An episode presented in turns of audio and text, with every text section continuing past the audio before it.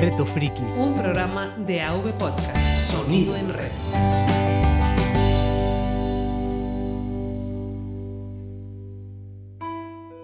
¿No has visto Man from Earth? Tienes que verla. ¿No has visto nunca una sesión de preguntas y respuestas de Kevin Smith? Tienes que ver una. ¿No has visto The Expanse? Tienes que verla. ¿No has jugado a Fotopía? Tienes que jugarlo.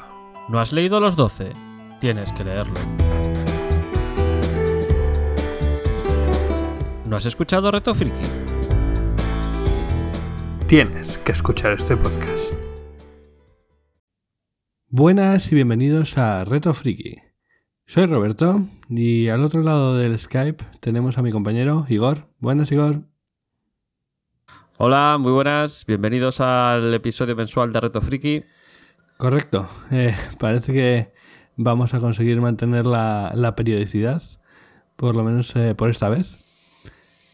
Y bueno, la Se idea... hará todo, todo lo que se pueda. Exacto, la idea es tener un, un episodio cada, cada mes, ¿no? Y entre ellos tener también como mínimo un express, que hemos tenido en esta ocasión uno sobre la FSO.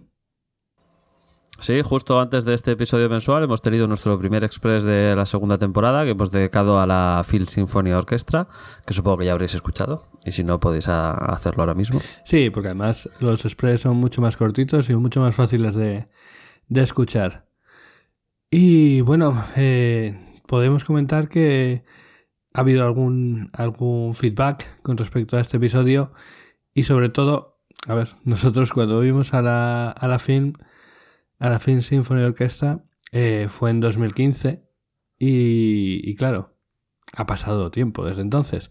Y por lo que nos comentan, eh, la actuación y en general todo el espectáculo ha mejorado con el tiempo. La verdad es que a mí me parece que ya eran muy buenos, con lo cual si han mejorado todavía más, pues mm, es una buena señal y hace que merezca más la pena repetirles. y hace que nos apetezca mucho más volver a verlos. Así que Sí, a ver, a- a- va- vamos a ver dónde ponen finalmente los conciertos en ahora en la guía, o sea, la guía, la- el recorrido que harán en el 2018 y habrá que ver si se puede encontrar un huequillo. Y bueno, eh, hablando en, en otro orden de cosas, también me gustaría comentar el tema de, de que precisamente hoy, hoy que estamos grabando, día 26 de, de febrero, Kevin Smith eh, ha puesto en su Twitter que ha tenido un ataque al corazón.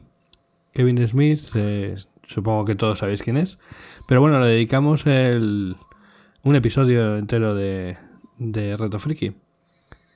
El primero de la segunda temporada y parece ser que el ataque al corazón que ha tenido ha sido bastante fuerte y preocupante. No, no ha sido un amago, sino un, un ataque completo, vamos, con ingreso y aviso muy serio por parte de los doctores. Sí, así que bueno, eh, por lo menos desde aquí, que seguro que no se escucha, eh, pero deseamos que se, se recupere prontamente y que, que se cuide, que necesitamos tener todavía muchos años de Kevin Smith. Sí, se tiene que cuidar, hay muchas historias que contar y todavía tenemos que disfrutar mucho de sus cómics, sus películas y todo lo que salga de esa maravillosa cabeza. Correcto. Y bueno, no alargamos mucho más, ¿no? Y nos lanzamos ya al episodio de este mes, que si recordáis, consistía en que Roberto tenía que leer la obra Los Doce de J. Michael Straczynski. Debo suponer que la has leído, ¿no? suponemos, suponemos bien. Obviamente, eh, básicamente la obra mm, me he leído la versión en castellano de la colección 100% Marvel, que son dos tomos. Esto, ¿quién lo edita? Panini, ¿no? Si no me equivoco. Sí, Panini. Eh, es un poco complicado conseguir el primer tomo porque se publicó hace ya bastante tiempo. En el- la publicaron casi a la vez que la edición americana. O sea, aquí salió en el 2009. Ujú. Y claro, ha pasado ya un cierto tiempo. Y entonces está un poquito complicado conseguir el, el tomo 1. Y el tema de que el tomo, el tomo 1 tenga pues como una apariencia tiene como, como rayones y como si estuviera estropeado por los lados y parece como que lo han hecho a propósito pero queda raro francamente porque además en el tomo 2 no lo han hecho En realidad sí lo hicieron en el tomo 2. Pero igual lo que tú no sabes es que la edición del tomo 2 que tienes es la segunda. Porque en la primera se descoló una página en francés. Y entonces sacaron una segunda edición sin la página en francés, pero ya en esta segunda edición, supongo que por abaratar costes, eh, no, no hicieron ese efecto de desgaste que, que sí que tiene el primer tomo y la edición original del, del segundo tomo. Bueno, pues la verdad es que queda raro. sí. Sí, y, se- y salimos perdiendo, por cierto, con el segundo tomo porque eh, como tenían que cambiar de portada para que se notase que no era la edición con errata, pues nos hemos comido la maravillosa portada esa de filo azul que, en fin, ¿qué le vamos a hacer? La original tenía a, a la viuda negra y al reportero fantasma, una portada mucho más chula. Eh, sí, sí, seguro. Pero bueno, es que filo azul es mucho filo azul. Pero luego, luego entraremos a hablar de los personajes en particular. Si quieres, eh, Sí, va- sí, hablamos. Va- un poco vamos con. un- sí, vamos a hablar un poquito de qué va esto. Los 12. Bueno, como hemos dicho, la, la serie son 12 números y luego en el tomo. en lo- está dividida en dos tomos, en la edición en castellano, y en el segundo tomo incluye un, un especial que, bueno, incluye una, una historia aparte.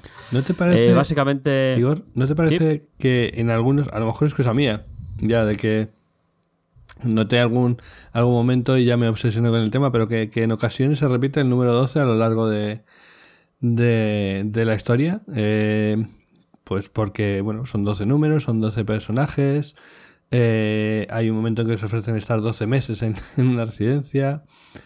No sé, yo ya estaba ahí a la caza de, de, de ver dónde podía encontrar el número. Sí, ya sabes, con esto de la numerología muchas veces te ocurre que solo es cuestión de buscarlo, ¿no? Si, si buscas las coincidencias con un número, al final las acabas encontrando por todas partes, pero yo, a mí también me parece muy sospechoso que el 12 tiene un punto, un- vamos, un momento predeterminante. eh, vamos, que sí, aparece de manera bastante clara en bastantes puntos de la historia. Sí, sí. Entonces, es, posi- es posible que sea adrede. Y bueno, como decíamos, ¿de qué va esto? Pues nos encontramos con 12 superhéroes de los años 40, la era dorada de los cómics, que durante un asalto a Berlín, en, la- en plena Segunda Guerra Mundial, caen en una emboscada y quedan congelados en hibernación hasta que son descubiertos 63 años más tarde, en 2008 Ujú. y devueltos a la vida. Y lo que nos van a contar esta serie en estos 12 números es el impacto que tiene ese salto en el tiempo en los personajes y el impacto que ellos a su vez tienen en el, en el mundo. Sí, la verdad es que el planteamiento está chulo. Ah, Hablaremos luego de si realmente se llega a lograr o no se llega a lograr. Eh, Sí, vendría a ser como el Capitán América multiplicado por 12. Eh, es hacer lo mismo que hicieron en su momento con el Capitán América, pero 12 veces y de golpe. Sí, sí, cierto. Pero bueno, hay que admitir una cosa. Eh, Stavisky, Stasiski, perdón, ¿cuál, cuál es la forma correcta de pronunciarlo?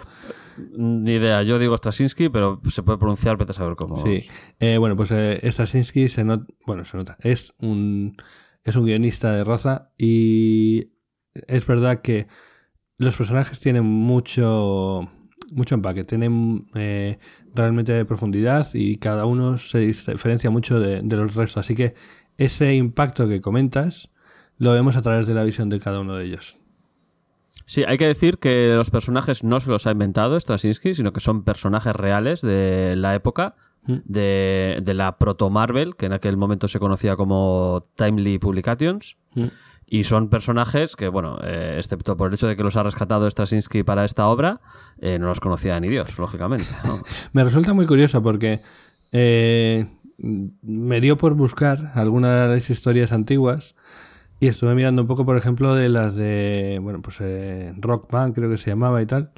Y realmente existen, como bien dices. Son ese tipo de historia muy pulp, muy, muy, muy de los años A ver. 40, ¿es? Sí, sí, o sea, esto, a ver, son cómics pulp 100%, es el pulp puro, o sea, no, no estamos hablando de un pulp eh, de retro escrito en los 80, no, no, no, no, es el pulp en toda su extensión publicado en su momento. Entonces, claro, estos personajes pues tienen unos conceptos y una estética que hoy en día pues nos chocan no solo a nosotros, sino que también van a chocar dentro del propio cómic, ¿no? Hay un par de referencias ba- bastante claras de, de, bueno, que al final ponen en boca de personajes cosas que estás pensando tú, ¿no? Dices, pero bueno, ¿qué hace este tío con, con- con las patas al aire, ¿sabes? El disfrazado de superhéroe y con todos los pelajos, ¿sabes? Y dices, pues, no pegan hoy en día. No, no, desde luego. Pero eh, como durante la, eh, la historia de los 12 puede que tengas que, que desarrolles cierta afinidad a algún personaje o que tengas curiosidad por, por saber más del origen de ese personaje, a lo mejor vas a los cómics originales, bueno, no esperes ver eh, esa profundidad en esos cómics. No, no, son personajes que en su momento tuvieron historias muy cortas y eh, muy escasas, de cuatro o cinco páginas como mucho. Es, es como se hacían las historias y los cómics en aquel momento. No, no era normal que un único personaje protagonizase eh, una grapa entera, eso no era lo habitual, y mucho menos varias grapas seguidas o, o sagas largas. No, no, no, las historias eran de cuatro o cinco páginas y ya está. Y muy, muy propagandísticas también, ¿eh? Eh, obviamente en esa época del sueño americano, de Estados Unidos es lo más, y bueno, y el terror rojo, etcétera, etcétera. Sí, sí, sí. Bueno, vamos a ir avanzando un poco. Sí. Y voy a hablar de Joseph Michael Straczynski, el autor y la fuerza motriz detrás de, de esta obra, de los 12. Esta, Straczynski es una de mis debilidades. Eh, es posible que me enrolle demasiado, me cortas en algún momento si ves que se me va la pinza mucho. No, en todo caso lo que será, será apuntarlo a, a añadir más. Sí, se nos puede ir de las manos porque es un autor que, que nos encanta a los dos. Bueno, eh, J. Michael Straczynski, que es como se le conoce habitualmente, eh, es raro. Ya, ya empezamos de manera rara porque lo normal es que reduzcan el segundo nombre y no el primero, pero bueno. Eh, nació en 1954 en los Estados Unidos. Eh, es un autor de estos de los que se suele decir del Renacimiento, es decir, mm, hace de todo. A lo largo de toda su vida ha hecho muchísimas cosas distintas. Pu- Para lo cual significa que para abarcar todo lo que ha hecho y en todos los formatos en los que lo ha hecho necesitaríamos mm, no este programa, sino unos cuantos. Eh, pasaremos muy por encima de la mayoría de sus obras, pero es lo que hay. Eh, su infancia fue muy movida mm, por temas de trabajo de su padre. eh, residió en cinco ciudades distintas, lo cual pues, bueno, tuvo mucho efecto, lógicamente, en, en sus amistades, que le duraban lo que le, dura- le duraba eh, la estancia en la ciudad del momento, y a- hizo que se volcase mucho en la lectura, ¿no? que era algo que le podía acompañar a todas las ciudades a las que se movía. Sí, de hecho, el tema con la relación con su padre y tal, que, bueno, pues por lo que comentó después, era bebedor, maltratador, etcétera, eh, no sé si es algo que también se ve en su, en su obra, en ciertos momentos. Sí, al final todos nos basamos en lo que leemos, en lo que vemos, en lo que vivimos y una vez que conoces su biografía como persona, pues no, no puedes evitar ver paralelismos en muchas de sus obras, ¿no? Eso, eso es muy normal. Pero no, no empezó siendo guionista de cómics, ni muchísimo menos, sino que sus primeros trabajos después de graduarse en la universidad fueron más bien de periodista. Trabajó como periodista, escritor de obras de teatro y tuvo un programa de radio durante bastantes años. Eh, un programa de entrevistas de radio, pues como sería una tertulia de hoy en día en la tele, pero en la radio, ¿no? Eh, en donde eh, entre- entrevistó a muchos eh, autores de cómics de, de la época. Yo creo que por ahí le vendría un poquillo el, la chispa, ¿no? De meterse en este, en este mundo y, y pasó de locutor de radio a guionista de series de televisión. Primero series de televisión de, de animación, la más conocida, pues la de He-Man, por ejemplo, donde escribió un montón de los capítulos. ¿Sabes otra serie de animación de la que es guionista? Mm, no, eh, bueno, te- te- ah, eh, hizo de varias. La de Real Gol- Ghostbusters Eh, creo que también, ¿no? Hizo exacto. varios capítulos. Que- Sabía que ibas a decir sí, eso. Sí. Pero bueno, Que, por cierto, se, lla- se llama así- porque habían hecho un anterior llamado Los Cazafantasmas que no tenía nada que ver con Los Cazafantasmas y por eso le pusieron el Real por delante. curioso. Pero bueno, eh, el caso es que después de hacer estas, estas series de animación, empezó a, a escribir guiones para series ya de imagen real, ¿no? Sí. Eh, como Walter Texas Ranger, eh, The Twilight Zone, que nunca sé cómo traducirlo, eh, la zona crepuscular, ¿la llamaron aquí? ¿Puede ser? Al límite. Ay. Yo creo que Más allá del límite. puede ser, más allá del límite me suena. Yo, yo, yo, yo creo, me suena que la moderna, la de los años 80-90, sí que la tradujeron como, como más allá del límite, pero esta es la, la original, yo creo que, que era la zona crepuscular. Pero bueno, eh, pa- para esta, esta serie, una serie mítica que supongo que conoceréis, y si no conocéis, vamos, ya estáis buscando capítulos por YouTube y viéndolos, porque Sí, aunque puede que los viejos es- hayan quedado un poco. hayan envejecido un poco mal, pero bueno. Eh, los buenos de los viejos son muy visitables, de nuevo. Yo he visto varios últimamente. Y los buenos, buenos, los, si buscas el, yo que sé, el top 10 de capítulos de Twilight Zone, vamos, los puedes volver a ver sin ningún problema porque eh, aguantan, ¿no? Luego ya hay otros que eran, era- eran más de su momento, ¿no? Ok. Eh, otra serie para la que escribió y que me gustaría comentar es la de Se ha escrito un crimen. Pues mira, Que- que te voy a decir que me parece que eso se ve en, en los 12. Sí, sí, sí, me lo creo, me lo creo. Vamos, por eso lo quería también comentar un poco. Yo, eh, eh, se ha escrito un crimen, eh, es esta serie de la señorita Fletcher, que es una escritora, que casualmente allí a donde va siempre acaban asesinando a alguien y ella eh, pues eh, investiga, ¿no? Ahí más o menos con su habilidad en plan Miss Marple y, y acaba encontrando a, a los culpables, ¿no? Oye, yo era muy fan de esa serie. Yo no, yo iba, esto es uno de mis placeres culpables. O sea, yo esta serie me la he tragado, pues hombre, entera igual no, porque tiene muchísimos capítulos y probablemente no haya tenido la continuidad necesaria en la tele como para que la haya visto entera, pero me he tragado muchos, muchos, muchos, ¿no? Muchísimos. Una cosa que me llama la atención. Y, y además, eh, Perdona, Igor, te voy a decir que una cosa que me llama la atención de, de Stasinski es que, como decíamos, es un guionista de raza. Realmente ha trabajado a todos los niveles. Estamos hablando de mm, cosas que son míticas de la televisión y cosas que son realmente eh, auténtico de, de auténtico consumo, como Walker Texas Ranger. Pero él es un profesional, o sea, hace eh, su trabajo de guionista y lo hace en todos los, a todos los niveles. Sí, además, bueno, eh, la verdad es que es, es muy bueno, ha ido destacando a lo largo de su carrera y, y esto es lo que ha ha hecho que le hayan ido dando cotas cada vez mayores, ¿no?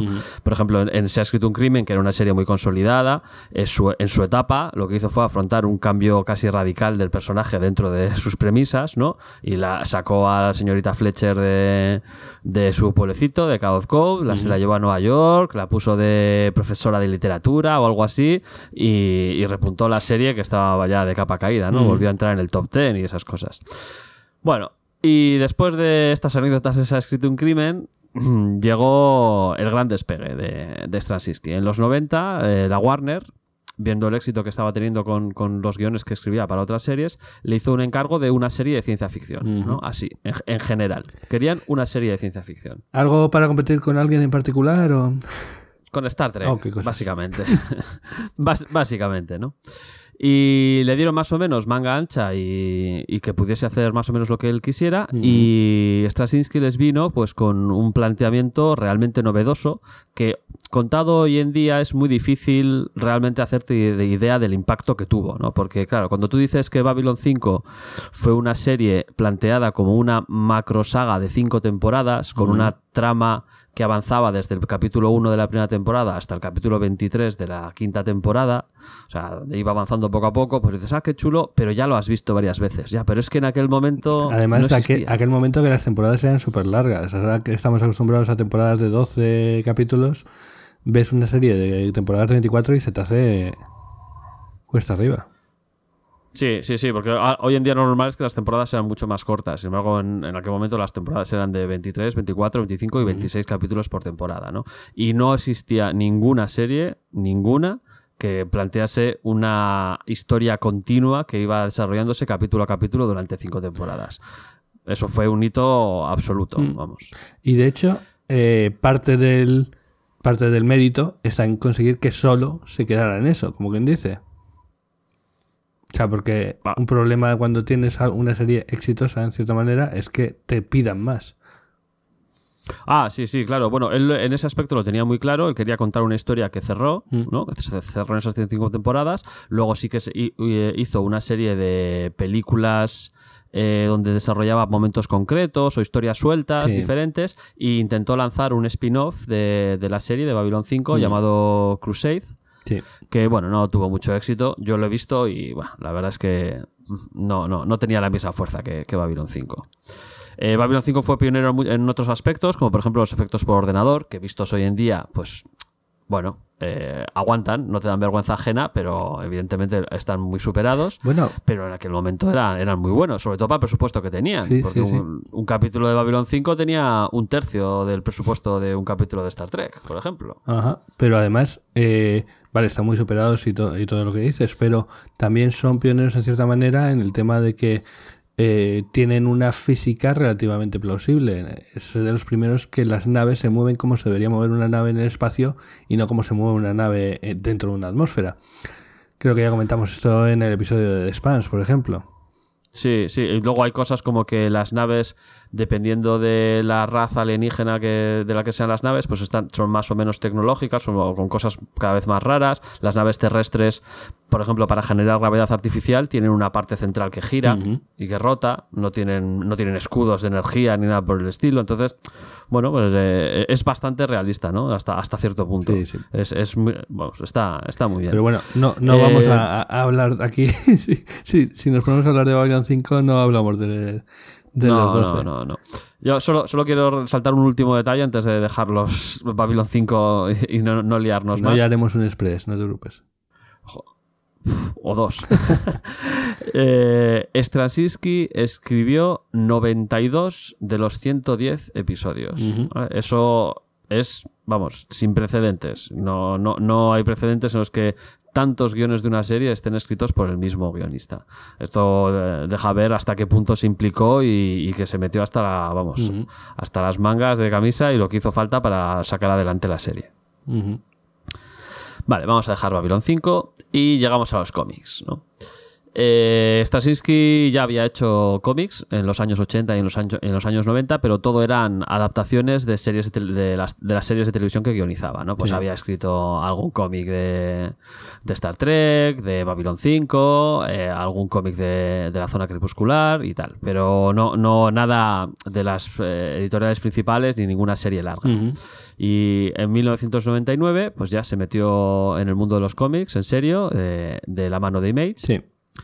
Creó un sello propio dentro de la editorial Image, lo llamó Joe's Comics, Lo cual los cómics da de Joe. una idea bastante clara de que tenía, o sea, no era un, un voy a probar, no, es voy a tirarme aquí con todo el equipo. Sí, sí, porque una obra como la que alumbró, que es Rising Star, no puede salir de la nada. O sea, esa obra te la tenía que tener en su cabeza desde hace tiempo, pidiendo salir, porque no, no sale de la nada y de repente se le ocurre. Es muy No, curioso. Yo, Rising Est- Rising Star la, la compré eh, según iba saliendo. Eh, ya comenté en el anterior episodio que yo de, de compré, la- tengo la mayoría de los cómics y de hecho es, pues eso, era raro que se me escapara este de los 12. Eh, y recuerdo además que Rising Star eh, tuvo, bueno, no sé si fue problema, pero el caso es que de pasar, al principio era se publicaba muy bien, bastante regularmente, hasta que llegó una época que paró, hubo una parada bastante larga, que no sé si se aprovechó a propósito y en la historia también hay un salto bastante largo en ese momento. Entonces, bueno, es una serie que, eh, vamos, es muy aprovechable, Rising Star. Sí, es muy buena. Eso es una. Es una serie de superhéroes, pero con un ángulo totalmente novedoso, mm, que yo creo que hasta ese punto no se había visto. Eh, también tiene una aproximación bastante realista al, al género de los superhéroes. Mm. Y bueno, yo desde luego mm, es una obra que aconsejo a todo el mundo que se la lea porque merece muchísimo la pena. De hecho, eh, bueno, me ha parecido leer que compraron hace poco los derechos para hacer una película y tal. Yo lo veo más como para una serie, pero bueno. Yo lo veo como una serie totalmente, una serie de un par de temporadas. Mm. Te haces una, una temporadita o dos, como mucho, y te queda una serie redonda y, y muy buena. Pero no vamos a dejar que nos, que, no- que nos secuestre, no vamos a dejar que nos secuestre Rising Star, porque cada una de las obras de Straczynski es tan buena que puede secuestrarnos el programa por sí misma, ¿no?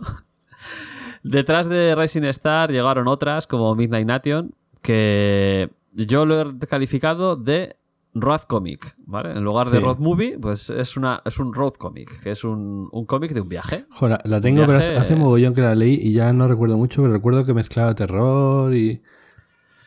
Sí, es, una, es un viaje de- atravesando eh, Estados Unidos eh, en el cual está involucrado una guerra de bandas junto con eh, ases- bueno, asesinos vampiros, eh, terror sobrenatural, algo un toque tuloide de primigenios. Sí, sí. Está, está re- realmente muy buena, muy buena. Esta es muy buena. Y después de estas dos grandes obras y alguna otra menor que, que escribió en Joe's Comics, pues Marvel llamó a su puerta, le ofrecieron un contrato en exclusiva y así por no arriesgar, lo primero que hicieron fue darles el personaje bandera de la editorial, Spider-Man. Dijeron, toma, aquí tienes. Este que, bueno, casi no vende. Sí, y tal. Y nada, lo cogió por banda y se tiró siete años escribiendo Spider-Man, del 2001 al 2007. Eh, no sé si casual o no casualmente, es la, la etapa más reeditada en castellano de Spider-Man. Está en muchísimos formatos distintos, o sea, cada editorial que ha tenido los derechos de, de Marvel ha hecho su propia edición o varias ediciones de, de esta etapa. Mm. Y es, es bastante sencillo encontrarlo o, o- o por tomos o individual. O sea que es- está muy bien. Yo diría que Está en, en. Spider-Man se, eh, se nota una de las principales características de Stravinsky, y es que Y es que cuando se pone con una obra no se mete a episodio a episodio, sino que siempre parece tener pensado un arco bastante largo, lo cual también es un poco, a veces corre en su contra porque a veces mm, eh, es lenta la historia en arrancar. Lo, lo iba a comentar más adelante cuando hablásemos de, de los guiones de Straczynski, pero efectivamente, de hecho, hay, hay, hay una, hay una entrevista con él en el que lo dice así, literalmente, ¿no? Que él es un escritor de historias, él no es un escritor de personajes. Mm. Él siempre escribe historias y hasta que, de hecho, hasta que no tiene pensada la historia entera, no es capaz de escribir. O sea, él cuando empieza, cuando empieza a escribir ya sabe cómo va a acabar. Igual, evidentemente, no todos los detalles y la historia puede evolucionar según la va escribiendo, pero no es de los que em- escribe al principio y luego la cosa va, va, vaya sola. No, no. Cuando empieza a escribir ya sabe, ya sabe cómo va a acabar. Eh, hay, hay una cosa que me gustaría comentar de esto de Spider-Man, que es que aunque es, la etapa es muy buena, tiene, eh, tiene buena fama y, y ganó bastantes premios, eh, también contiene uno de los momentos más odiados y criticados de la historia de los cómics, que es el Mefistazo. Para, para los que no lo sepan, el Mefistazo consistió en borrar 20 años de continuidad Marvel. Decidieron, hizo Peter Parker un trato con, bueno, con Mephisto y a cambio de, de- de- creo que era salvar la vida a la tía May, eh, borró el matrimonio de Mary Jane y, y Peter Parker de manera retroactiva. De manera que la- las historias de los últimos 20 años en los cuales habían estado casados, pues ya no, no habían estado casados. Entonces, pues, bueno. En fin, sin más. Eh, aparte de, de Spider-Man, pues tuvo muchas otras personajes y obras en, en Marvel, eh, entre ellos cosas como el Escuadrón Supremo, que hizo una versión muy buena. ¿El Escuadrón. Supremo son personajes de Marvel? Sí, sí, sí, sí. Lo que pasa que no, no estaban en la continuidad Marvel, solo que luego los metieron. Ah, pues es que Esta- estaban, est- estaban como una especie de, de mundo futuro aparte, pero luego los metieron en la continuidad. Ah, pues eh, bueno, está muy bien los cómics del Escuadrón Supremo, pero vamos, los, teni- los tenía ubicados en, en la mente como fuera de Marvel. Sí, probablemente igual cuando, eh, cuando los has leído tú o, o- o yo, cuando los leímos la primera vez, estarían fuera de la continuidad porque los metieron mucho más adelante. Ujú. También escribió sobre los Cuatro Fantásticos y tuvo una etapa relativamente larga en Thor, también eh, muy, muy buena. Un par de años o tres, si no me equivoco, estuvo con Thor. Interesante. Sí, y luego en 2008 publica la obra que, de la que estamos hablando, Los Doce, que tuvo un parón bastante grande. Sí. Mm, Eso que has comentado de Rising Star yo no sabía que había tenido parón, pero Los Doce sí que tuvo eh, una interrupción prolongada. Sí. Eh, se empezó a publicar en 2008 y se interrumpió en el número 8 precisamente debido al éxito que estaba teniendo Straczynski, Hmm. ya que justo acababa de eh, estrenarse la película Chainlink, que en castellano la llamaron El Intercambio, Mm. la película de Angelina Jolie, dirigida Sí, la- por Cl- Clint Eastwood La que desaparece el niño. La que desaparece el niño y luego le traen un niño que dicen que es el suyo pero que ella insiste en que no lo es y no la creen y tal. La película es muy buena, si no la habéis visto. Es un drama con un par de vueltas y así bastante curiosas. Eh, tuvo muchísimo éxito y tuvo las consecuencias de que a Straczynski le empezaron a llover ofertas de Hollywood a mansalva y el resto de sus proyectos de los cómics pues eh, se retrasaron. Lo cual hizo que los últimos cuatro números de los 12 eh, tuvieron que esperar hasta el 2012 para ser publicados. Hubo una, una pausa de tres años y pico hasta que, que se publicaron los, los últimos cuatro números.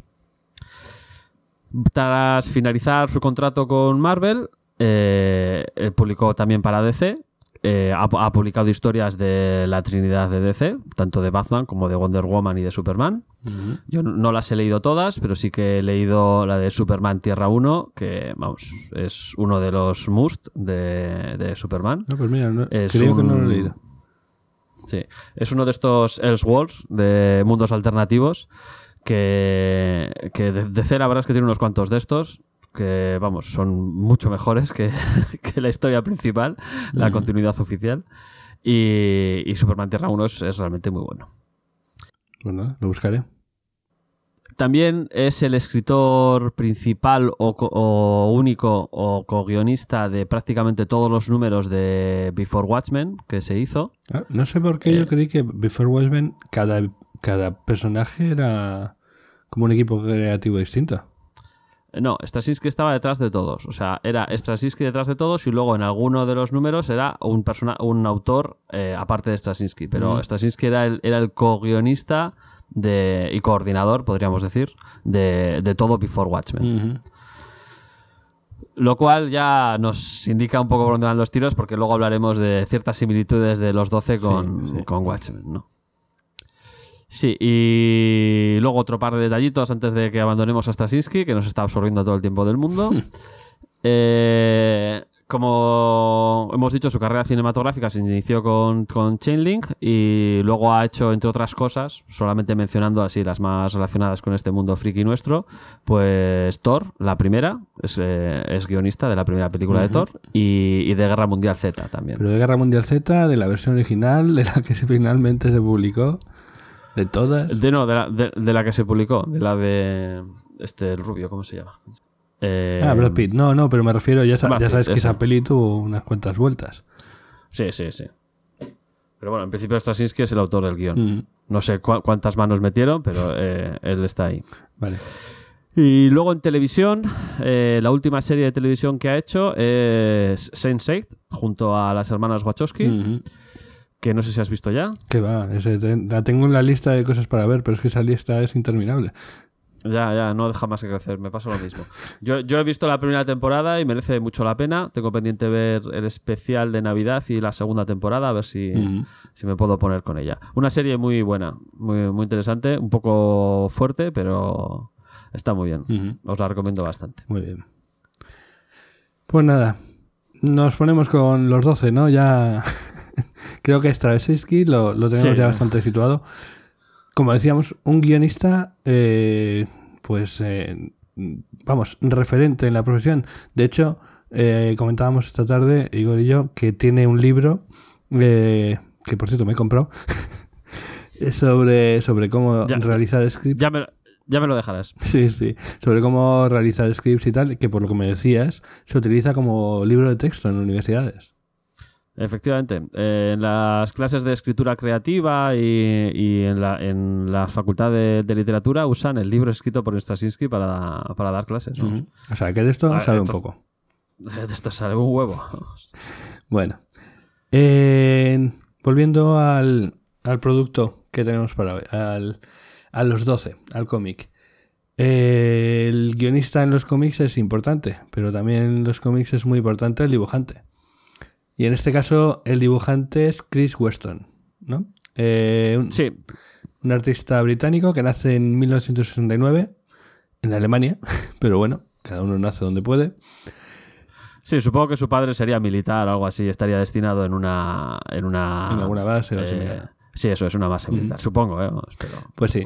Como tantos otros artistas británicos, se, se fogueó en la revista 2000 AD, que es una cantera de talentos por la que han pasado gente como Grant Morrison, Alan Moore, Neil Gaiman, o sea, de verdad, se llena la boca con estos nombres. Sí, sí, sí. Y uno de los personajes, por ejemplo, más conocidos de, de esta revista era el juez 3. Sí, es la, la típica revista como aquí CIMOC, por ejemplo, de estas que te publicaban igual dos o tres historias por número, algunas en color, otras en blanco y negro. A veces es- la historia se continúa a lo largo de varios números. Mm. Pues sí, además eh, es el autor de, los dibujos de, todos los números y el especial precuela que salió después de, los 12, llamado Los 12 Vanguardia, eh, está además coescrito entre Stasiski y, y. Así que bueno, pues también eh, se mete un poco en las labores de guionista. Y bueno, no sé a ti qué te ha parecido el dibujo. A mí el dibujo, eh, sin llegar a destacar, me parece muy correcto para la historia que están contando. O sea, no, no es algo que visualmente te impacte y, digas, oh, qué espectacular es esto. Como, yo qué sé, si ves eh, eh, como es Kingdom Come o Marvel, es una cosa así, pero sí me parece que es un dibujo perfectamente eh, que encaja perfectamente con el tono de la historia que se está contando ese tono pulp y de los años 40 Sí, lo que pasa, a ver, eh, básicamente ya hemos comentado un poco y ya hemos dejado un poco eh, caer como que Marvel aquí buscaba hacer su propio Watchmen, ¿no? Este, Los 12 debería haber sido eh, el Watchmen de, Marvel. Y, y en ese aspecto, pues de- debería de ser sobresaliente en muchos aspectos. Uno de ellos es el dibujo. Eh, a mí el dibujo de, de Weston me ha gustado. Me gusta sobre todo cuando te paras en él. Es súper detallado. O sea, ves habitaciones, ves fondos que están eh, detallados hasta un extremo brutal. Y, la, y también el, el diseño de los personajes es mu- muy característico. O sea, eh, se distingue perfectamente a cada uno de los personajes y cada uno tiene sus rasgos particulares. En ese aspecto. no, no, es, no es fácil porque hay alguno que, vamos, eh, son casi calcaditos. Sí, pero sí, bueno. es verdad. Eh, pero está bien. Eh, está muy bien. Me parece un poco. Pero no sé si es culpa de él, del entintador o, o qué. Me parece un poco emborronado a veces en ocasiones. Como. Como sucio, por decirlo de alguna forma. Pero sí que estoy contigo en que tiene ese, ese estilo de cómic antiguo, de, de- estilo de dibujo eh, antiguo clásico. Pero, como digo, mm, echo en falta ese como una diferencia entre lo dibujado en, la época de 1950 y lo dibujado en la actualidad o, o lo o lo que es el mundo actual frente a ellos. O sea, al final todo está dibujado muy igual, como quien dice. Mm, Bueno, es posible tal vez que podrían haber tenido un pequeño cambio de estilo, pero también hay que tener en cuenta que la historia no transcurre en 1940. O sea, la historia, el salto temporal a la actualidad ocurre en el primer número y excepto en flashbacks muy concretos que nos cuentan alguna cosa del pasado, estamos todo el tiempo en el presente. Sí, sí, a ver, eh, que ya digo, está, está bien, es correcto, pero de cara a ser un producto mm, memorable, pues me faltan esos pequeños mm, saltos de... de Sí, a ver, yo, tampoco, tampoco es que me entusiasme, ¿eh? ya lo he dicho, que me parece un, un dibujo correcto para la historia que está contando y que encaja en ese estilo pulp, pero vamos, que no, no te entra por los ojos ni, ni te queda grabado y dices, oh Dios, vaya pedazo de obra. No. Mm, Podemos comentar también el tema de las portadas. sí. Que es curioso, eh, hay obviamente 12 números, 12 portadas, y cada una de las portadas está protagonizada por uno de los héroes, como quien dice. Pero la primera y la última portada son, eh, son eh, imágenes de grupo. Entonces hay dos que se quedan fuera. Es curioso eh, los que se, se han elegido. Pero bueno, eh, luego cuando Sí, hablemos de lo- los personajes lo- se entenderá mejor. Pero Sí, luego, luego comentamos cuáles son los que se han quedado fuera. Yo la verdad es que no les encuentro un motivo por el cual no, no, no protagonicen una portada, pero, pero bueno, luego lo comentamos. Y bueno- Eh, el, porta- el portadista es Pablo Rivera. Que bueno, es, es- sobre todo es, es portadista, es que es dibujante, pero bueno, es conocido sobre todo por, por sus portadas, aunque últimamente sí que está haciendo más, más, eh, más dibujo interior y, y todo el rango ¿no? de, de dibujante, eh, dibujar, entintar y, eh, incluso colores, pero vamos, eh, la primera parte de su carrera sobre todo ha sido reconocido por portadas. Tiene una especie de estilo pictórico, ¿no? por lo menos en estas, me ha parecido a mí. Sí, sí, se intenta, pues yo creo que también era, es- está buscado, como decíamos, se quiere ser ese producto atemporal y de gran calidad, entonces se intenta que las portadas sean como eso, pues prácticamente cuadros, ¿no? Eh, pero no, no creo que consigan el objetivo. Aunque son eh, picto- un estilo pictórico, no es, no es fotorrealista, Mm. como podían ser las de Marvels o las de Kingdom Come, Hmm. ¿no? sino que es, eh, eh, tiene ese, ese estilo a cuadro, pero no deja de ser un dibujo. Sí, y mm, no me parece que ayude el tema de que en muchos casos se trata de del personaje con un fondo plano. Y sobre todo en la de en la de filo azul, que sería A ver, yo, casi la, la peor. yo la de la de filo azul me parece la peor portada con mucha diferencia. Con mucha diferencia. Y bueno, cu- cualquiera que busque los 12 y vea la portada del segundo tomo, esa es la portada de la que estamos hablando. Que bueno, es filo azul, eh, ahí como cargando en, en plan Tarzán en- con, una liana, con una liana y ya está. No, no hay nada más en la, en la imagen. No sé, no me parece una buena portada, pero bueno. No, en absoluto. Pero bueno, eh, Hablamos de los personajes Yo creo que es lo y, nos metemos un poquito ya en la historia. Hmm. Bueno, tenemos 12 personajes, algunos de ellos con poderes, otros sin poderes. Eh, hay un concepto interesante que introducen en este cómic, de que yo no, no había oído nunca ese término y- o leído, y me parece que es invención de Straczynski. Tampoco lo he leído en ningún otro sitio, o sea, no es algo que se haya prolongado, ujú. que es eh, el llamar a los héroes sin poderes turistas. eso me encanta. O sea, eh, esa es una de esas cosas que que ha, metido ahí y es, es de genio. Vamos. Sí, sí, es, es de genio, la verdad es que les pega mucho. Es decir, no, turistas están de paseo por el mundo de los héroes, ¿no? Porque los héroes son los que tienen poderes y los otros, pues bueno, están ahí, pero son no dejan de ser Están turistas. aquí jugando, visitando, pero... eh. Sí, está muy bien. Eh, vamos a hablar de los personajes, vamos a hablar de sus poderes, vamos a hablar de sus orígenes, pero hay que dejar una cosa clara. Lo que vamos a contar ahora es la parte sin spoilers, ¿de acuerdo? Parte de lo que vamos a decir no es cierto, ¿vale? O por lo menos Esto no que- es toda que- la verdad. No es toda la verdad.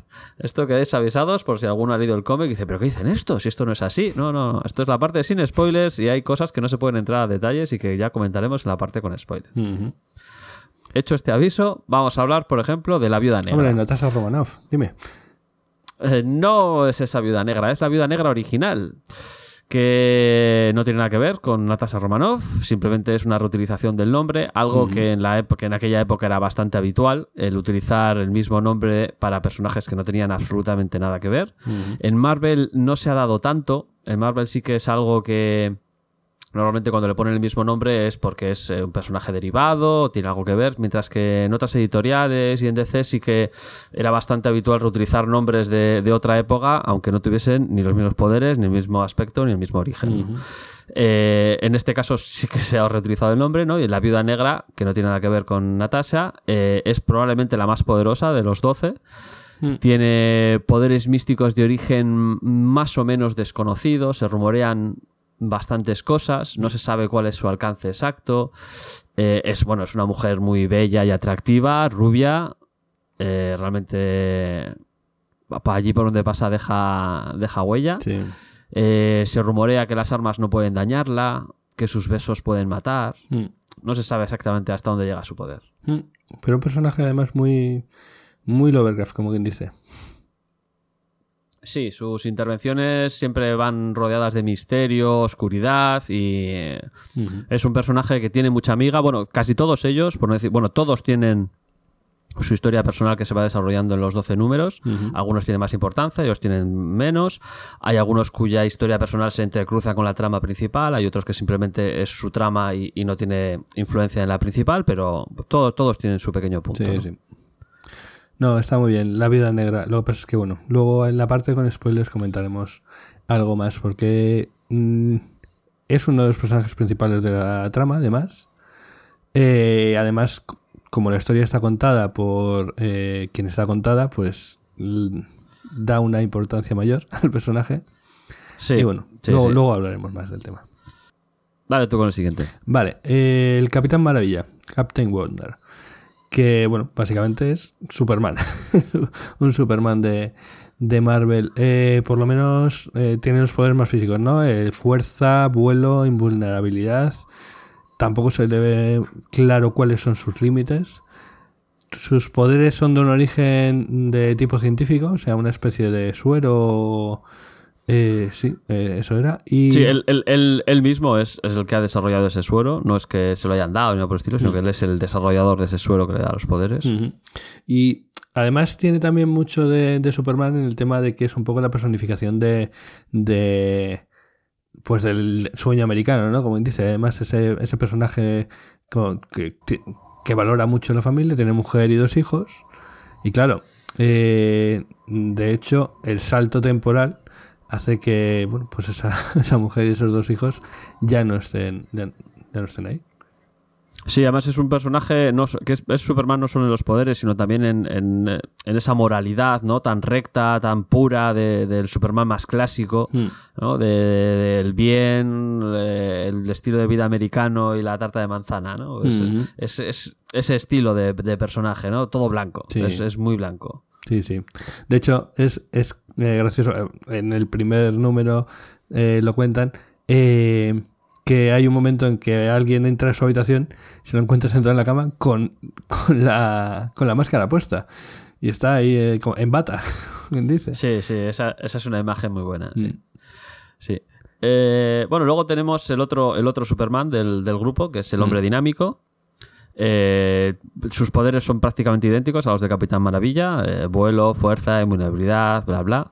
También, también los consiguió de, gracias a la ciencia, pero en este caso fue su padre el que le, le infundó estos poderes, que bueno, era un científico que estaba buscando cómo crear el hombre del mañana, ¿no? Pues un hombre más evolucionado y pues más fuerte, resistente a las enfermedades y tal.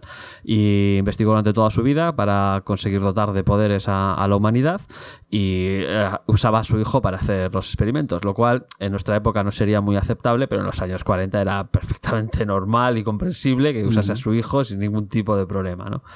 Y justo cuando consiguió dotarle de poderes, eh, se emocionó mucho y murió de un ataque al corazón eh, al, al conseguir el éxito de, de su vida. ¿no? Eh, el hombre dinámico ya era conocido en su época como el hombre del futuro, Mm. el, o el- el hombre del mañana, no, el hombre del futuro. Y podríamos decir que es uno de los que más rápida y fácilmente se adapta al hecho de despertarse 60 años después, ¿no? No Porque como él mismo dice, Pero bueno. bueno, eh, aparentemente es el que más rápidamente se adapta al mundo moderno, porque él dice que, que ya era el hombre del futuro y que ahora está en la época en la que siempre debió vivir. Luego veremos que esto no es así exactamente y que todo tiene su, su miga, ¿no? Pero en- por lo menos en los primeros números, eh, él re- retoma su carrera Su de superhéroe sí, sí, in- inmediatamente, vamos, inmediatamente. Pues sí. Eh, el siguiente personaje sería Electro. Electro es curioso porque en realidad no es un superhéroe, es como, como una carcasa, es un robot eh, grande y fuerte que es teledirigido desde su laboratorio por su profesor, el profesor Philotog. Y aunque cuando despiertan de la hibernación, eh, este profesor eh, que lo controlaba pues ha muerto y por lo tanto el robot ya no es una pieza de metal eh, muerta, como quien dice, pues también tiene su protagonismo, ¿no? Y, al final está en todas las situaciones, está en todos los sitios en donde va a, a ir sucediendo la historia. Sí, sí, tiene, tiene su trama personal, aunque es, dices el robot. No, no, el robot tiene su trama personal y en todo. eh, Es como si estuviéramos diciendo que, tiene, que una piedra tiene trama. Pues sí, sí. Sí, sí, tiene su trama y en todas las escenas de grupo, es decir, siempre que reúnen a los 12 por algún motivo, Mm. el robot está ahí. sí. O sea, siempre hay alguien que ha llevado el robot. Sí, sí, sí. Siempre que hay, si hay dos o tres reunidos, no. Pero siempre que hay una reunión de los 12, por algún motivo hay que reunirles, el robot está ahí. Entonces, es un protagonista más, igual que el resto. vamos. Sí, sí. Y bueno, eh, tiene también mucha amiga y, y estoy deseando comentarlo en la parte con spoilers. De acuerdo. Eh, el siguiente personaje es Máscara Ardiente. Máscara Ardiente eh, tiene un origen absolutamente pulp, porque es el siguiente. Obtuvo sus poderes tras exponerse al rayo de la no muerte de un científico gigante loco que quería transformarlo en su esclavo zombie. Sí, sí, Sí, sí, no, pero Lo- es que además está, eh, lo, lo consigue mientras está escapando de una horda de zombies. Es. Yo creo que cuando cuenta la historia hay alguien que dice, venga ya, me estás. Sí, se la, se la cuenta en la barra de un bar con un whisky a, a otra persona y, y claro, es que eh, te sientes como el tío que está en la barra del bar escuchándole la historia del borracho este, ¿no? Y dices, venga ya, ¿pero qué me estás contando? O sea, ¿Cómo que ha habido una- un ataque zombie en- Pues sí, sí, sí, porque encima el científico era un científico gigante que medía tres metros y pico. O sea, apar- es que no solo es que fuese un científico que tenía un, escla- un, un ejército de zombies esclavos, no, es que encima el tío medía tres metros y pico. Bueno, en fin, una historia muy pulp, como podéis observar. Sí. Y sus, sus poderes, que no como hemos comentado, eh, es el control del fuego, eh, por eso se llama máscara ardiente, ¿no? Y además también tiene una cierta invulnerabilidad y bastante fuerza. No llega a los extremos de, del hombre dinámico Mm. o del Capitán Maravilla, pero también tiene, es más fuerte que un ser humano y, y re- bastante resistente también. Sí, bueno, eh, y de y hecho. va, va ar- va armado con una maza. ¿eh? Una maza de estas de medieval, de pinchos y. Ostras, la maza no me acordaba. Sí, sí. Pero sí, ya en la época por- en actual- su portada se le ve. La época actual no la lleva. No, pero en la época actual yo creo que no se pone el traje. Eh, es que me parece que nunca. Mm. Sí, Vale. pero su- en su traje va ahí con la con la Morning Star, ahí, venga, a bolazos. Es muy pulp, muy pulp. Eh, bueno, pues, de- pero esconde, esconde algo muy interesante que comentaremos en la zona con spoilers. Ay, qué ganas como estáis viendo, como estáis viendo, casi todos tienen su, su, su parte interesante, vamos. Casi Sí, todos sí, tienen sí. una segunda historia, un matiz sobre eso, sobre su origen. Mm. Está, está muy bien. Totalmente. El siguiente del que podríamos hablar es el hombre roca, Rockman, que sería el forzudo del grupo. Básicamente es el tío es enorme, está cuadrado. Y según la, la historia que cuenta, es el rey exiliado de una raza de hombres subterráneos. Y que está obsesionado con, con contactar con su pueblo eh, para volver a, bueno pues para volver a su reino como quien dice con su con su mujer la reina y con su hija la, la princesa Sí, creo, creo que se vio aislado de ellos por un derrumbamiento cuando estaban luchando contra un usurpador al trono o algo así, me parece que es, y, y entonces el derrumbamiento le aisló y él trepó hasta la superficie y bueno, pues se encontró con la con los ejércitos de la Segunda Guerra Mundial y bueno, y se unió al bando aliado, ¿no? Totalmente. Eh, pues bueno te toca Sí, es- es- este también tiene sus cosas, ¿no? Pero como todos, como todos, todos tienen sus cosas. El siguiente sería Mente Maestra Excelo. Este es un personaje, vamos, a mí me ha resultado muy curioso, no solo su, su concepto, que me parece genial, Mm. sino también la estética, la manera en la que está presentado, ¿no? Eh, y lo que le pasa en la actualidad eso está muy chulo y lo que le pasa es, es muy bueno. Mente Maestra Excelo, lo que básicamente no se define exactamente sus poderes, pero sí que se sabe que tiene una inteligencia extraordinaria, realmente extraordinaria, una estratega brutal, y sentidos aumentados. En algún momento se dice que es capaz de ver eh, hasta la mitad de la distancia a la que está la luna y que es capaz de oír la caída de un alfiler a dos kilómetros y medio de distancia. Eso es más o menos lo que se dice. Eh, también se insinúa como que no solo capta eh, el rango de sentidos humanos, es decir, que también puede ver las ondas ultravioleta, el infrarrojo, radiaciones cósmicas, bueno, que, que no, sol- no está limitado a, a los sentidos humanos. ¿no? Mm. Y todo esto junto, su inteligencia más todas estas cosas que capta, le hacen tener un cierto grado de precognición, Mm. ¿vale? De manera que, eh, igual que tú, eh, si oyes un portazo, sabes que se ha cerrado una puerta, ¿no? Pues es tu deducción inmediata. ¡Pum! Oyes el ruido de una puerta y dices, vale, se ha cerrado... Se ha cerrado una puerta porque acabo Sí. de oír cómo se cierra. Él, todo lo que capta, es tanta la información que capta que es capaz de prever el futuro porque todas esos son pequeñas señales que le, que le llevan a, a- a deducir el Sí, futuro. ¿sabes eso que me recordaba? A, a Asimov, a la Fundación, por ejemplo. Ah, a, Sal- a Harry Seldon, Claro. la psicohistoria. Exacto, tienen eh, tanta información que son capaces de anticipar lo que va a ocurrir, como quien dice. Mm, Sí, mira, no, no había visto la, la- la relación, pero sí, sí, es- en ese aspecto es, lo- es más o menos lo mismo. Sí. En un momento del cómic también dicen que, que es extremadamente fuerte, pero yo no recuerdo que lo demuestre en ningún momento. No. Yo creo que su, que su papel es, es básicamente mental, pero, pero bueno, sí que lo comentan, como que es muy fuerte. Eh, un, un efecto secundario de despertarse en la época actual, que está, está muy bien, eh, es que, claro, en nuestra época eh, se ve sobrecargado y saturado por la cantidad de información que recibe. Pero claro, en nuestra época pues están los móviles, están las señales satélite, está un hay un montón de señales que él también recibe Y- y, que no existían en su época y todo esto le sobrecarga. Y un montón de ruido y un montón de actividad y tal. O sea, Sí, mucha- hay, hay mucha más gente, sí. sí. Entonces, es- eh, durante los primeros números eh, le vemos siempre pues con, con los ojos entrecerrados, siempre agarrándose la cabeza, con un dolor de cabeza horrible, apenas dice nada, porque está totalmente sobrecargado, ¿no? Y necesita aislarse para volver a sintonizarse con nuestra época y acostumbrarse al nivel de información que está recibiendo. Literalmente. Sí. Eh, luego lo comentaremos, pero mente maestra de Estelo es el hombre que tiene planes de contingencia para todo. Mm. ¿vale? Tiene un plan de contingencia para cualquier situación. Eso a qué me suena. Bueno, Vamos con el siguiente. el siguiente sería el testigo, The Witness, que su poder es sentir la muerte de las personas, de, ciertas personas, de aquellas que en, cier- que en cierta manera merecen esa muerte. Entonces eh, debe de ir allí a donde ese, ese suceso va a ocurrir, observar durante un tiempo y decidir si, si va a intentar salvar a esa persona o ser testigo de su muerte. Este es un personaje que, la verdad, a mí, yo al principio pensaba, pero, pero qué, qué mierda poder es este. Pero luego tiene su utilidad. Sí, tiene su utilidad. Hombre, su estética es muy rara porque va vestido de superhéroe total, o sea, Hmm. con su capa, con su capucha, tal, y luego resulta que no tiene ningún poder. Exacto, o sea, ¿no? realmente es un... Si no fuera porque te dicen que es capaz de esto, pensarías que es un turista.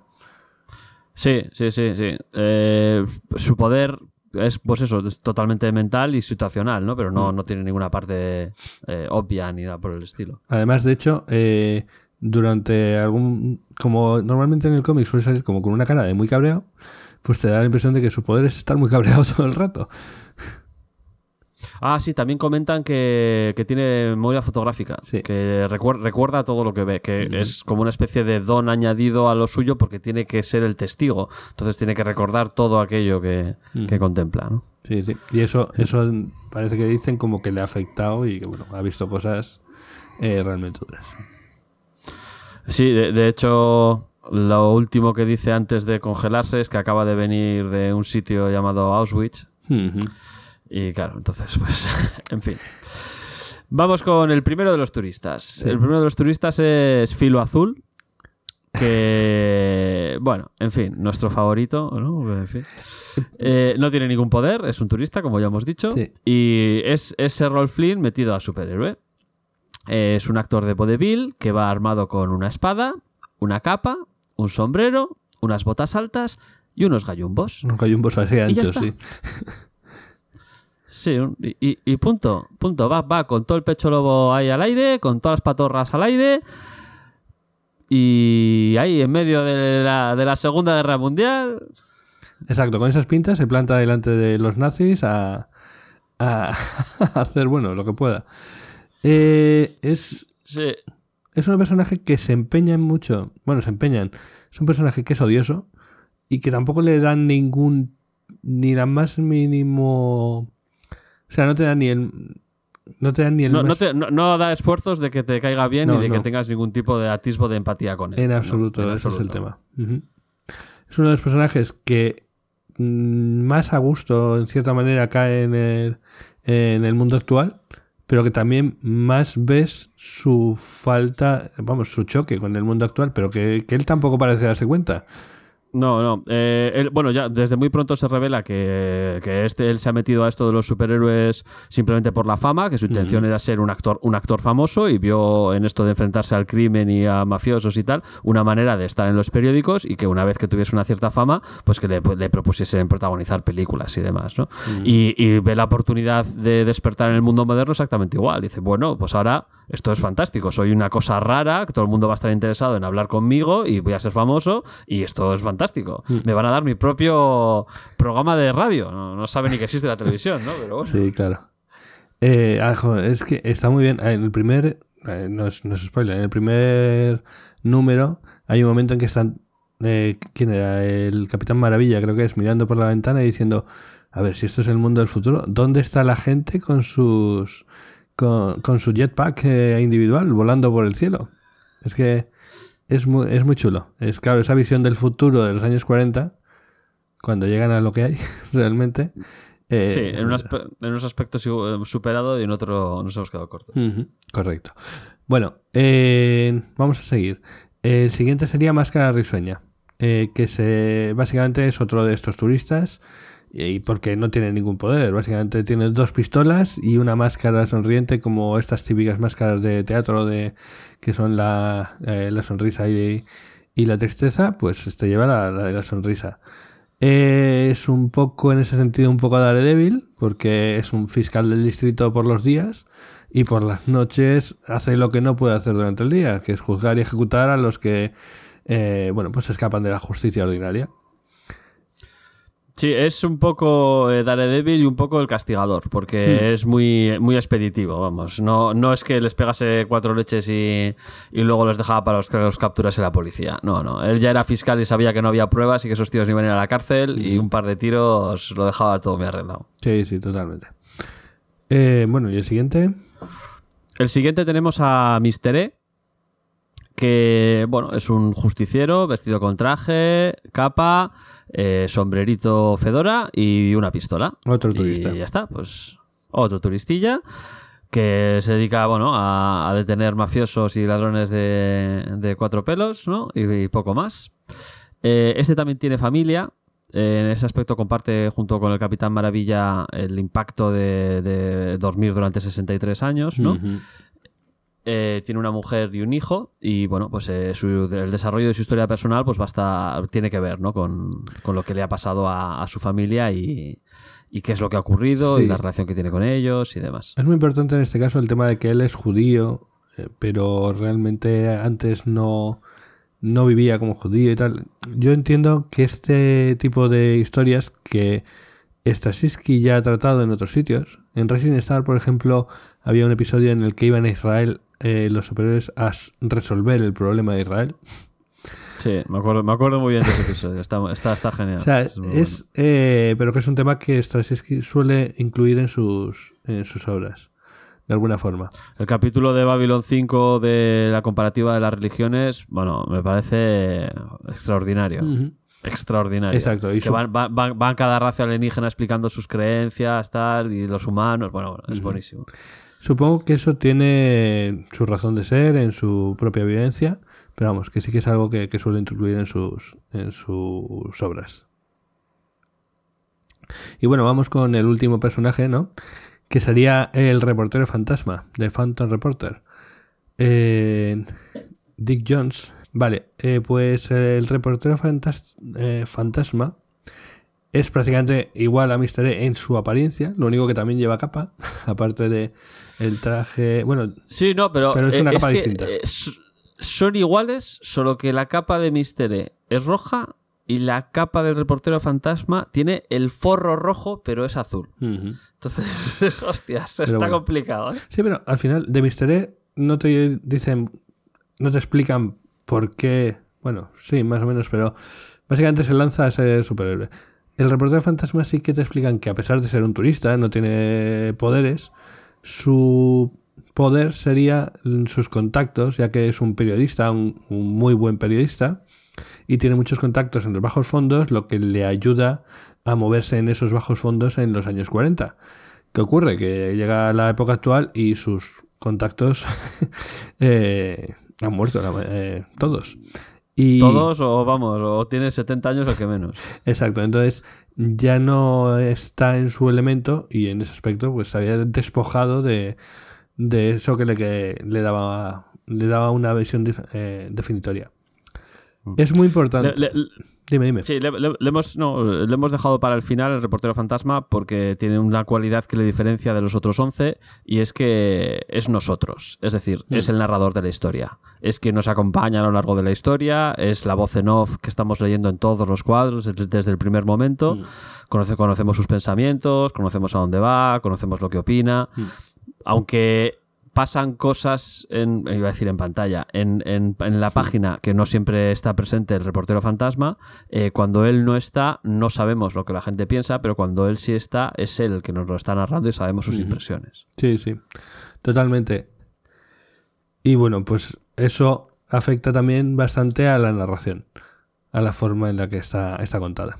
Es un, es muy peliculero, ¿verdad? Es un personaje... me- No, es, es, es, un, es una típica, bueno, típica, no es tan típica, ¿no? Pero es una forma de narrar que encaja totalmente con el cine negro, con la novela negra clásica del el, el detective, ¿no? Que, Mm. con esa voz en off que te va contando lo que piensa mientras mira por la ventana y piensa en la mujer de... Y con las historias de Agatha Christie y con, y con ah, como antes hablábamos, de, de ¿se ha escrito un crimen incluso.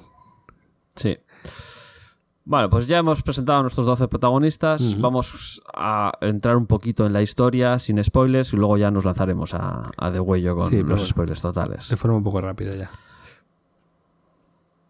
Pues cuenta, Igor. Eh, vamos a ver. Que ya hemos presentado a nuestros protagonistas. eh, os hemos contado de qué va esto, que básicamente eh, es la historia del el impacto que tienen en estos 12 personajes el encontrarse 63 años después en el mundo, ¿no? Pero no solamente es esto, porque lo que estamos leyendo es una novela de misterio clásica, porque va a haber un asesinato. Es más, en la última página del primer número, aunque nosotros no os lo vamos a decir, ¿no? Porque. Aunque, aunque no están spoilers porque ocurre muy pronto, pero vamos a dejar que lo averigüéis vosotros. En la última página del primer número, número se ve un atisbo del futuro en el que se ve a uno de los personajes con una pistola humeante en la mano y a otro de los personajes en el suelo muerto. Mm. ¿vale? Entonces, hay un asesinato que investigar, esto es una historia de detectives y aunque sabemos quién es la víctima y puede que seamos, sepamos quién es el culpable, las apariencias se engañan y hay que llegar hasta el final de la historia. Pues sí. Bueno, vamos a, ponernos en, el momento inicial. Básicamente, este grupo no es como si dijéramos los Vengadores o, un grupo establecido. Es un grupo eh, de, de casualidad, como bien dice. Eh, básicamente, el 25 de abril de 1945, pues eh, se está realizando la toma de Berlín por parte de los aliados. Y en, este, en esta historia, en este mundo, eh, entre los aliados hay una serie de superhéroes que van eh, acompañando, van, bueno, van participando de, la, de las refriegas. Hay una jarta de superhéroes. De hecho, lo, lo comenta de, de modo chascarrillo el, el hombre dinámico que dice que era imposible tirar una piedra sin que le dieses a un superhéroe. Porque, porque claro, empiezas a sumar a. ¿Cómo eran? ¿Los defensores eran los de la época? O, ah, no, no voy a acordar. O los campeones. Bueno, pues eso. Empiezas a sumar la antorcha humana original, Capitán América, Namor. Que aparecen 800 ahí, millones de o sea- personajes. Sí. De todas maneras, la, eh, una cosa que no hemos comentado, que po- podemos decir ahora, eh, esta primera página es el único nexo que hay con el universo de Marvel. ¿Vale? Es el único momento en el cual aparecen personajes que no son ellos 12. O sea, aquí en la primera página está Capitán América, Antorcha Humana, Namor y alguno más. Y luego, un poco más adelante, un- uno, de los, eh, uno de los militares comenta que acaba de ser eh, el evento Guerra Civil, el la Civil War y tal. Y ya está. Esos son los únicos nexos que hay con el universo Marvel. Esta historia podría tener lugar en, en otro universo desconectado del- de la continuidad Marvel, pero con toda tranquilidad. Pues sí. eh, y como decíamos, este grupo que se forma por casualidad, básicamente todos ellos coinciden que están en ese momento, eh, en el lugar en el que va a ocurrir la, la historia. Eh, bueno, pues eh, es, ellos entran en la central de, la, de las SS, eh, un edificio fortificado, guiados por Estelo, que está, bueno, pues con esa, ese sentido de donde él sabe que debe estar, pues va guiándoles un poco dentro del edificio hasta una sala subterránea donde, pues bueno, son atrapados por los nazis con, con un gas. O sea, se cierra una puerta y todos ellos eh, se mm, se desmayan con un gas que hay y tal. Eh, Sí, el Electro, el, el- el robot, Sí. se desconecta justo en el momento en el que se cierra la puerta blindada y dicen que, claro, la, la puerta y la profundidad a la que está esa sala secreta eh, es- ha, ha- ha Ya, cortado la conexión que- con, sí, Ujú. con, con el profesor porque está demasiado profundo y la señal no llega. ¿no? Sí, eh, es curioso. Aquí puedes pensar, eh, o por lo menos yo pensaba en lo de, joder, si sabe que va a ocurrir esto porque se mete ahí, pero bueno, podemos pensar que Estela al final eh, está 50 pasos por delante de nosotros. ¿Vale? Eh, es que Estelo muchas veces no sabe lo que va a ocurrir, pero sabe dónde tiene que estar para que ocurra. Entonces, el- a él, en es- aquí sus poderes le juegan una mala pasada o no, porque ah, ya veremos que, bueno, pues es que está, él está donde tenía que estar. ¿no? Porque esto tenía que ocurrir. Sí. Y claro, él no sabía que lo que tenía que ocurrir era que les tenía que capturar, pero claro, él está donde tiene que estar para que ocurra lo que tiene que ocurrir, solo que en este caso resulta que era algo negativo. Correcto. Y el tema es ese. les. mm, bueno, pues eh, hacen caer a todo, todo este grupo y los eh, meten en unas cámaras de criogenia, etcétera. Eh, ¿Qué ocurre? Que luego todas esa- esas personas, esos alemanes que habían se habían encargado de, de, mm, encerrar a toda esta gente, pues son atrapados durante la, la refriega de, de la toma de Berlín por los rusos y bueno, pues por lo que dicen los rusos son bastante expeditivos con ellos. Sí, les capturaban con un poco con idea de hacer experimentos con ellos, porque al final no deja de ser, excepto los turistas y tal, el resto son gente con poderes. Entonces, son, eran científicos nazis que querían investigarles para de- alcanzar ese ideal, ¿no? De raza aria y aprovechar los poderes que tenían todos estos, ¿no? Y querían, pues, esca- escapar un poco confiando en que la guerra iba a continuar, que Japón iba a aguantar y tal, pero los rusos son muy expeditivos. Exacto. Entonces, bueno, eh, esa es la explicación que da para que nadie vuelva. Esa gente básicamente se pierda durante 60 años. Eh, y lo que dice es que durante 2008, el 2 de agosto de 2008, eh, se está construyendo un edificio de apartamentos y al hacer los cimientos y remover la tierra, se descubre este, este, este, este, este confinamiento. Eh, Sí, se, se encuentran ahí con los, eh, la- las cápsulas de criogenización y con Electro ahí, como si fuese un armario desconectado durante esos 60 años. Y ya inme- inmediatamente llaman al ejército. Ahí, aquí es, es donde tiene la conversación el general con los soldados que hay y tal, del tema de que acaba de ser el- la guerra civil entre los superhéroes. En este momento se está desconfiando de ellos y que estos héroes ¿no? Eh, representan eh, el ideal puro de americano, ¿no? Porque son Mm. héroes que se, se alistaron en el ejército para luchar contra los nazis, que no tienen intereses como los héroes actuales, ¿no? Hay un pequeño discurso del general por, de, de esto, ¿no? De, de la pureza de, lo, de estos héroes comparados con los héroes actuales de los que no se fía ni tan siquiera de los que han firmado el acta de registro, ¿no? Sí. Incluso los que han firmado el acta de registro tampoco se fía de ellos. Sin embargo, de estos héroes originales, puros, que sí que se fía y que quieren tenerlos bajo, bajo nómina. Se fía o considera que son más manejables.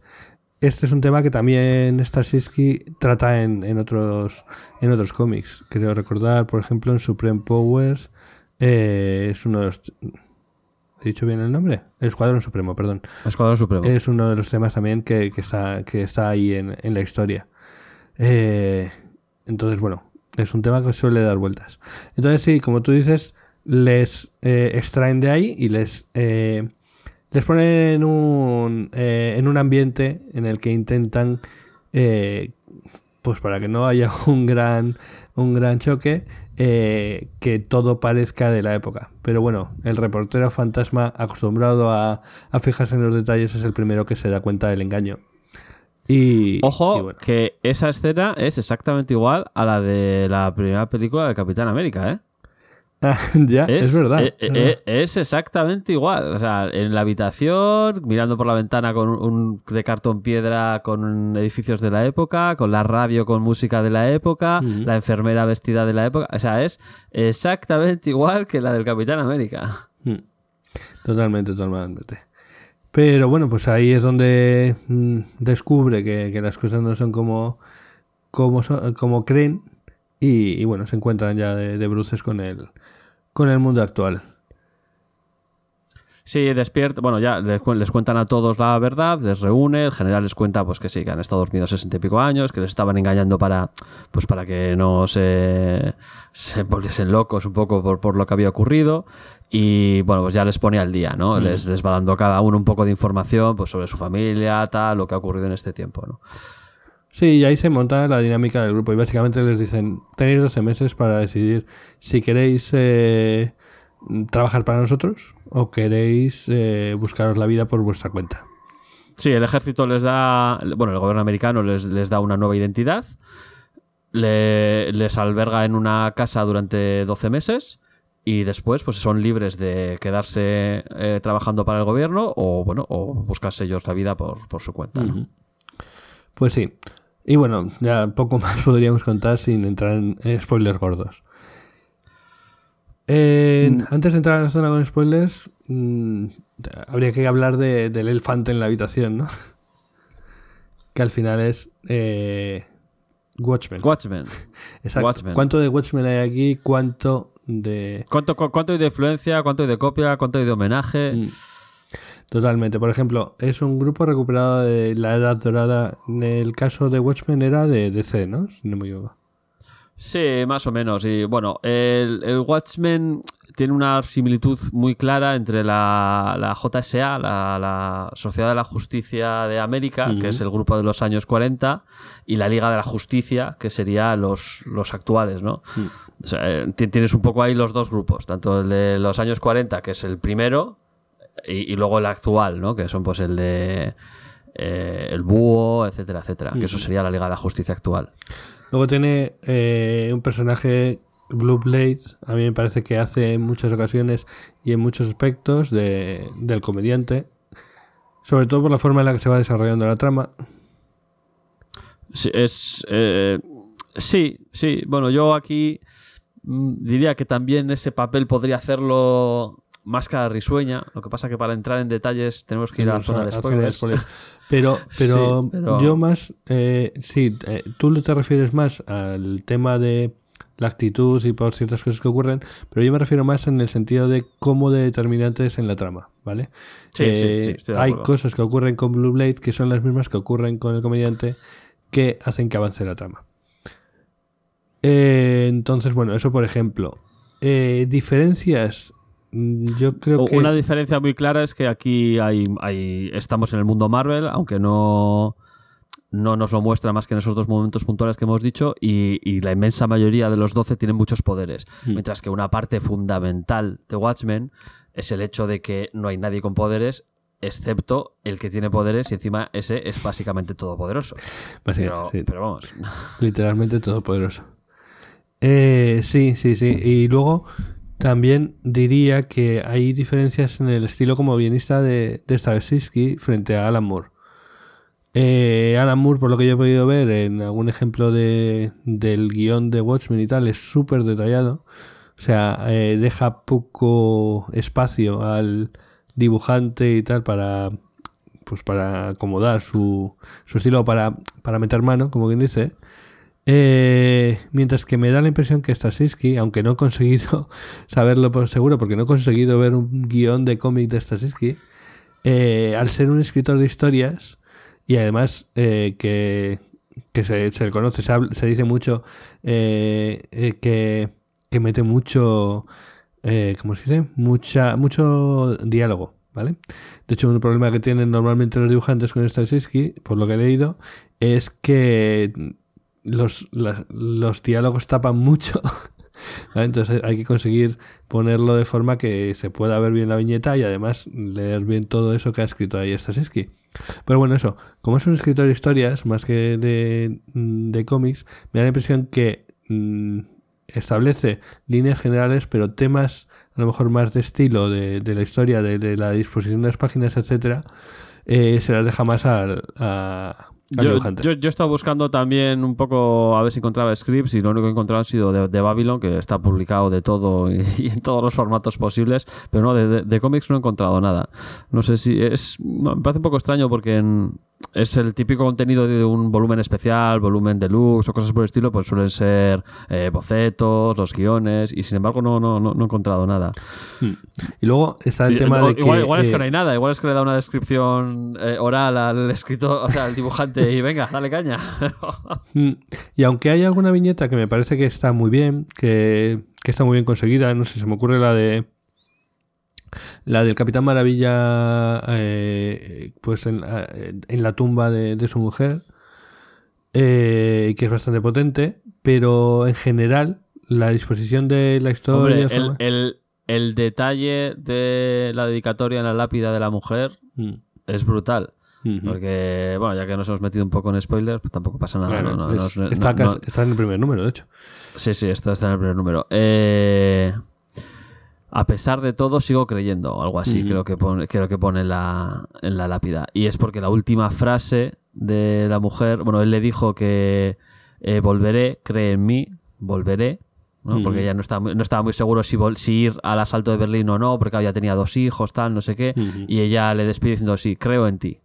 Entonces, pues bueno, le esperó durante 60 años, ¿no? Y puso en la lápida de, a pesar de todo, sigo creyendo. O sea, Entonces, es, es- emocionalmente es muy impactante. Sí, entonces, sí, pero eso es, eso es trabajo de escritor, como bien dices. Pero el trabajo de, de diseño, de, de imagen y tal, eh, pues mm, creo que es más, es más clásico eh, y más sencillo, de cierta manera, el de los 12, que obviamente que Watchmen, que es un... eh, es que, vamos, es una obra maestra a ese respecto. Y tiene, eh, tiene, mm, tiene imágenes y tiene eh, tiras que se han copiado a esta sociedad. Sí, sí, eso sí, es cierto. Vamos. Y bueno, comentar lo único que lo hemos- yo lo he leído en castellano, en, en papel, pero también he leído parte en inglés. Tú no sé si ya has llegado a leer algo en inglés. No, no he, tenido, he tenido- no he tenido tiempo, desgraciadamente. Me lo había No había mirado tiempo. ya, pero no, no he tenido tiempo. Bueno, pues No. eh, para empezar, para comentar, para leérmelo en inglés, lo que he hecho es eh, cogerme un mes de, Marvel Unlimited.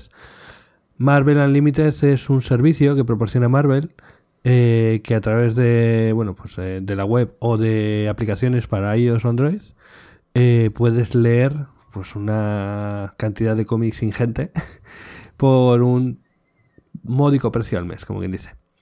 Básicamente todos en, en inglés. Eh, eso puede ser una limitación para, para alguna gente. Pero si controlas inglés, la verdad es que te puedes volver loco ahí. El, el el catálogo, bueno, yo sí que le he estado echando un vistazo al catálogo, no he tenido, no he tenido tiempo para leer, pero sí que he estado echando, echando un vistazo al catálogo y creo que para alguien que no esté muy al día o totalmente al día con, con los cómics de Marvel es una opción muy buena para ponerte al día porque tienes, vamos, obras para aburrir, más de las que probablemente te puedas leer. Si estás muy, muy al día con, con Marvel y está, has, has leído ya Imperio Secreto, has leído... pf, todo estás, bueno, entonces igual te encuentras con que Te cuesta más encontrar. sí, estás rebuscando para encontrar qué es lo que quieres leer, ¿no? Pero si simplemente eres de los que pica un poquito aquí y allá y no, no estás totalmente al día con, la, con las sagas, ¿no? De Marvel, eh, está genial porque tienes muchísimo, muchísimo contenido. Para mí, para mí personalmente es perfecto, porque sí que eso- soy el ejemplo de lo que tú dices. He picado aquí y allá, pero hay muchas cosas que, me, que no conozco. Eh, lo que pasa es que hace falta tiempo para dedicarlo. Y bueno, lo bueno es que puedes coger un mes suelto y, ya está. Eh, y me parece perfecto, por ejemplo, para vacaciones. No, no sé si seguramente vuelvo a caer en vacaciones y me, me aproveche el que ahí tienes ya algo más de tiempo comentar. Perdona, ¿me vas a decir? No, sí, que a mí la verdad es que me, me ha parecido. No, no, no pensaba que tenía tantísimo catálogo, pero yo la idea que tenía, no sé si es que funcionaba así inicialmente o, o, pues, me estoy equivocando con otro sistema de, de cómics. Yo la idea que tenía era que tenía un catálogo relativamente reducido que iba rotando en el tiempo y que no, tenía, no tenías acceso a ese historial ¿no? de, de- de- de ob- de obras del pasado. Y, y ahora que lo he descubierto me parece muy peligroso Sí, y, y que no sé dónde voy a sacar el tiempo, básicamente. Pero bueno. Solo comentar que eh, eh, la- las aplicaciones son muy sencillas, sobre todo teniendo alternativas libres como tenemos para leer cómics en Android, por ejemplo, que son eh, hiper mega customizables. Pero bueno, dentro de su sencillez funcionan, ¿vale? En un tablet se leen perfectamente. Lo más incómodo es el tema de que se vaya, de se, no controle que esté la luz puesta durante más tiempo, ¿vale? Se apaga, tienes que andar tocando con el dedo. Eh, y otra cosa interesante. Sí, a mí me ha, me sorprendido un poco que no esté más cuidado la- ese aspecto, ¿no? Mm. Que, la- que la- lo que es la, la app en sí, la, la aplicación para ver los cómics, mm, sea superada por una aplicación como es el, el Comic Viewer Mm. de, de código libre y gratuita, es que me parece, vamos, un delito, pero bueno. Es muy sencilla, va a lo, a lo justo, lo, lo justo que necesites para poder leer los cómics. Y, ot- y otra cosa que quería comentar es que está bien que puedes llegar a leer los cómics en, eh, en un móvil y para poder hacerlo está Ah, eso trabajado, está muy bien. Mm, está trabajado el Eso me lo tema enseñaste y está, está genial. está genial, está sí. trabajado el tema de las viñetas. Al final eh, están trabajadas las, las rutas, como quien dice, las transiciones, de forma que vas viñeta a viñeta. Incluso cuando una viñeta es un poco grande y no te va a caber en, el, en lo que vas a poder leer en eh, la pantalla del móvil, pues te hace un- una panorámica al principio a lo mejor y luego te hace zoom a, lo que tienes que ver y a lo que tienes que leer y a lo siguiente y tal. O sea que es una experiencia de lectura bastante seguida y que, bueno, pues te permite disfrutar de un cómic en un, móvil. Sí, la verdad es que lo, lo del cómic me pareció que estaba muy bien hecho. Igual que hay que criticarle la, la app para ver en tablet el, el cómic entero, la- el, efecto sobre el móvil me, me pareció muy, muy, muy logrado. Pues sí. Y bueno, eh, por acabar un poco, eh, y antes de entrar en la zona de spoilers y antes de comentar el siguiente reto, sería comentar eh, que nos, si nos parece que es una obra que recomendamos, no recomendamos. Por tu parte, yo ahora entiendo que sí, porque me la recomendaste leer. Sí, sí, sí. A ver, a mí no me parece la mejor obra de Straczynski, pero me parece una obra muy buena, muy buena, que merece muchísimo la pena leer y, y que tiene cosas mm, con bastante trasfondo y vueltas y una trama compleja. Mm. y una buena. Si te gusta un misterio, esta, este cómic es muy interesante y muy, Ujú. muy, muy bueno para leer. Bueno, y yo que soy el que lo ha leído de nuevas, diré que, que me, gust- me ha gustado. Eh, me parece recomendable. Eh, sí que le recomendaría a alguien leerlo si no lo ha podido leer. Pero me quedo con la sensación de que. Te quedas siempre con la sensación de. "Mm, Podría haber sido algo más. O podría haber sido. Le queda. Le falta un poco para ser redondo. No, no sé cómo explicarlo. Pero tiene esa. Eh. Tiene siempre toda esa ambición de ser algo espe- eh, especial. Pero que se, no llega.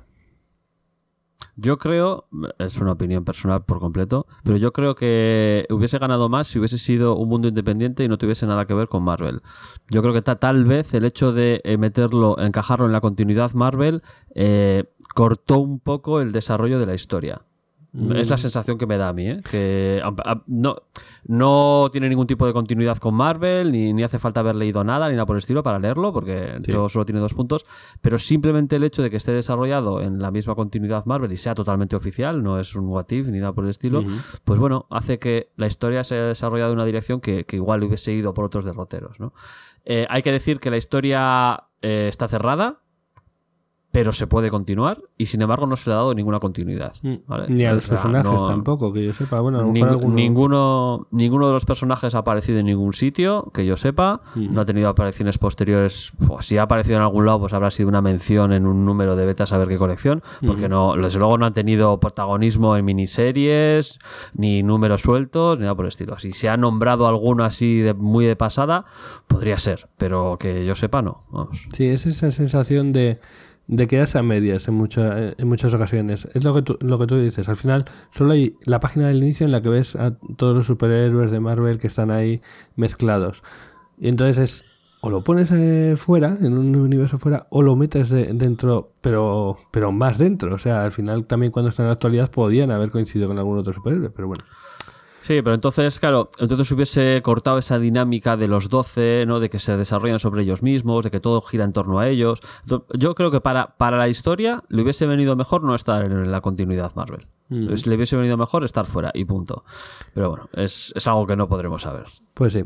Bueno, y vamos a comentar el siguiente reto, que en esta ocasión te lo lanzo yo a ti. Es una serie... Miedo, miedo, miedo, miedo me das. Bueno, miedo me das. es, va a ser eh, súper fácil de, de, de asimilar, como quien dice. ¿Vale? Es una serie de televisión, la segunda serie de televisión que traemos aquí. Eh, de televisión, bueno, más, más o menos. Eh, la serie se llama The Booth at the End, que vendría a ser algo así como la mesa del fondo, pero bueno, tiene ese, ese detalle de, de booth que, que en inglés es como en, el, en un dinner, ¿sabes? Esa mesa que, que está como apartada. Sí, Vale, sí, pues, sí. eh, vendría, vendría a ser eso. Y bueno, es una serie que creo que eh, fue webserie originalmente, de solo dos temporadas, de cinco episodios cada una y cada episodio son 20 minutos. O sea, Ah, esto se, vale, vale. se ve súper rápido. Que está disponible en Netflix, así que no hay excusa para... No, la acabo de añadir, la acabo de añadir a mi lista ya. Ya, ya, ya la tengo metida. Vale, y, y bueno, eh, tampoco voy a dar muchos detalles de, de ella, pero simplemente comentar que eh, es una serie que sobre todo hace trabajar mucho la imaginación, ¿vale? Porque no es tanto lo que se ve como lo que te cuentan que, que- No es tanto lo que ha pasado como lo que te cuentan que ha pasado. Y hasta ahí puedo hablar. Bueno, pues yo que no había oído hablar de esta serie jamás, eh, no puedo dar ninguna opinión y ya veremos en el próximo reto cuál, cuál va a ser. Pues sí, debo decir que yo a esta serie llegué a través de una recomendación, creo que fue en el podcast de Hacía Falta, que últimamente no graban, no sé si se han dejado, si han dejado el, el podcast, pero que en cualquier caso, eh, si no lo conocéis, pues tenéis ahí episodios para, para escuchar eh, todos los que queráis. Y es un podcast eh, genial, imprescindible.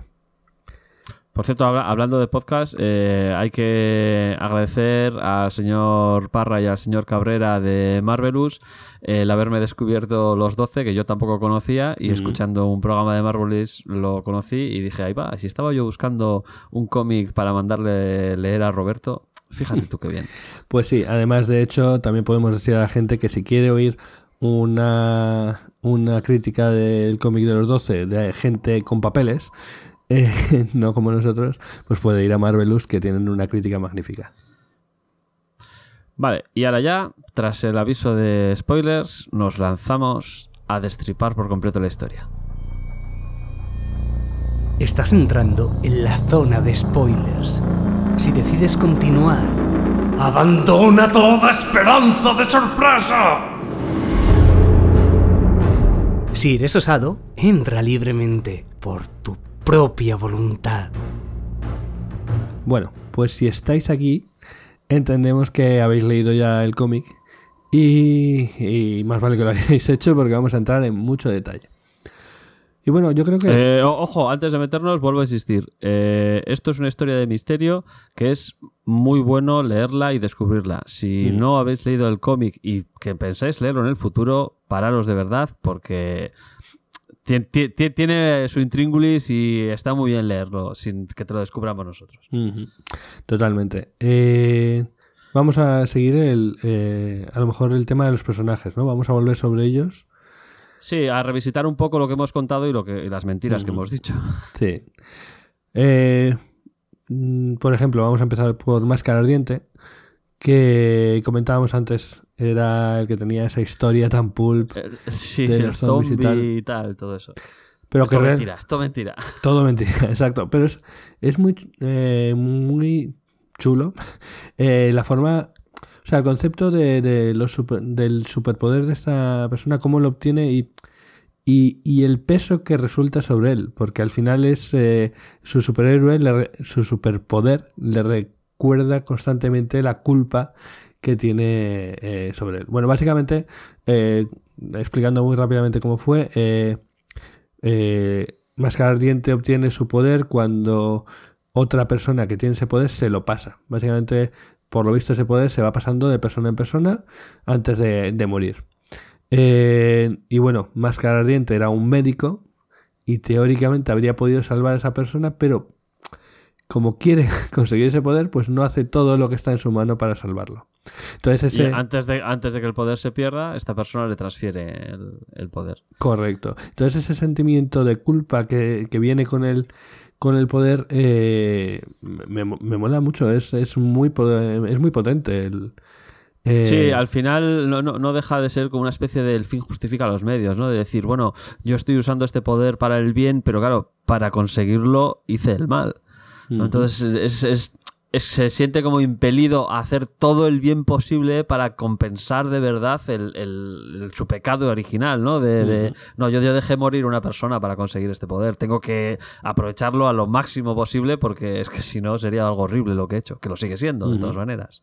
Sí, y me parece eh, muy interesante porque no es una no es una forma de, de tratar eh, el poder de los superhéroes que haya visto en ningún otro cómic. A lo mejor es porque me falta de leer cómics, pero No, está muy bien. Además, si te das cuenta, Máscara Ardiente es un poco el mediador del grupo. Mm. ¿no? Siempre en, to- en todas las peleas que tienen el, el Capitán Maravilla y el Hombre Dinámico, Mm. eh, casi siempre es Máscara Ardiente el que acaba interviniendo y separándolos y calmándolos y venga, basta, tal. Un poco expeditivo la mayoría de las veces para calmarles, ¿no? Una llamarada entre los dos o cosas por el estilo. Pero siempre suele ser el. como el gris, ¿no? Igual que.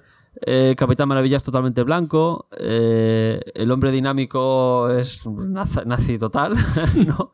Y Máscara Ardiente es, tienes ahí el, el- como el del medio, ¿no? El, bueno, hay cosas buenas, hay cosas malas, yo, yo hice una cosa mala, pero hago cosas buenas, pero... y está curioso también eh, que siempre parece estar contenido con sus poderes, ¿vale? O sea, no, no parece que llegue nunca a, a usarlos a, a su máximo nivel. No, no, eso, eso es verdad, eso es verdad. Parece Entonces- que es mucho más poderoso de lo que aparentemente los primeros viajes te piensas. Sí. No sé si también es parte de, ese, de esa culpa que le hace, bueno, pues no, no usarlo a tope. Mm. Luego estaría la viuda negra. Ah, La viuda negra me parece un personaje, vamos, extraordinario. Me gusta muchísimo, pero muchísimo. El, el- el trasfondo que le dan, la estética, cómo se presenta ahí en la noche, tal. O sea, el hecho de. el- básicamente, esta, esta mujer es la, recto- la recolectora de almas del demonio. Sí, no, sí, no identifican exactamente si es eh, Satán in person o es un archiduque infernal o algo así. Pero bueno, básicamente se dedica a recolectar las almas de la gente que alcanza un pacto con el demonio a cambio de cosas. Pues cuando se cumple ese pacto, es ella la encargada de ir y recolectar el alma, ¿no? Sí, pero eh, antes lo co- comentaba un poco en la parte sin spoilers. Es un personaje muy Lovecraft en el sentido de, de que es muy de ese tipo de historias de los años 40, de terror. eh, pues y, y también de esos tipos de cómics de, de, de- de vampiros, de... Sí, sí. La, la estética negra ahí con todas las piernas al aire, el escotazo y estas cosas. Bueno, y su componente sexual de lesbianismo. Eso, Porque a, la- a- a las primeras de cambio se va a un bar de lesbianas y está ahí estupenda con el cuero y demás en su ambiente, vamos. Exacto, eso, pero eso me confundió en cierta manera, a lo mejor no entendí yo muy, muy bien el tema, o me parece que luego eh, se pierde se, se pierde un poco el tema, o sea, porque precisamente es lo que tú dices. Eh, hablábamos de que el hombre dinámico cree que está en el sitio donde tiene que estar y la viuda negra sabe que está en el sitio donde tiene que estar. Eh, sí que la viuda negra parece que en los 40 era, estaba fuera de lugar, como quien dice, y aquí pues eh, sí que se... Bueno, pues eso, eh, puede ser lesbiana. Puede de ser ella misma. natural. Eso es, puede ser ella misma, cosa que no podía ser, ¿no? Mientras que el hombre dinámico, que supuestamente era el hombre del futuro, lo que se encuentra es que, que su moral es una moral de nazi fanático absoluto y que no puede hacer frente a al dinamismo, ¿no? Precisamente con su nombre de, de la sociedad moderna, ¿no? Y lo que hoy en día se considera aceptable y que para él es absolutamente imposible de, de soportar, ¿no? Vale, pero volviendo al tema entonces de, de la viuda negra, eh, todo este tema de, pues eso, pues su orientación sexual, etcétera, pero como la historia está contada desde el punto de vista del reportero fantasma, que está pillado totalmente por la viuda negra, eh, te cuenta esa, pues ese enamoramiento que tiene y tal, que no te acabas de creer, que al principio le, le rechaza, y lo que no te acabas de creer es que ella acabe mm, cayendo en sus redes, como quien dice, o...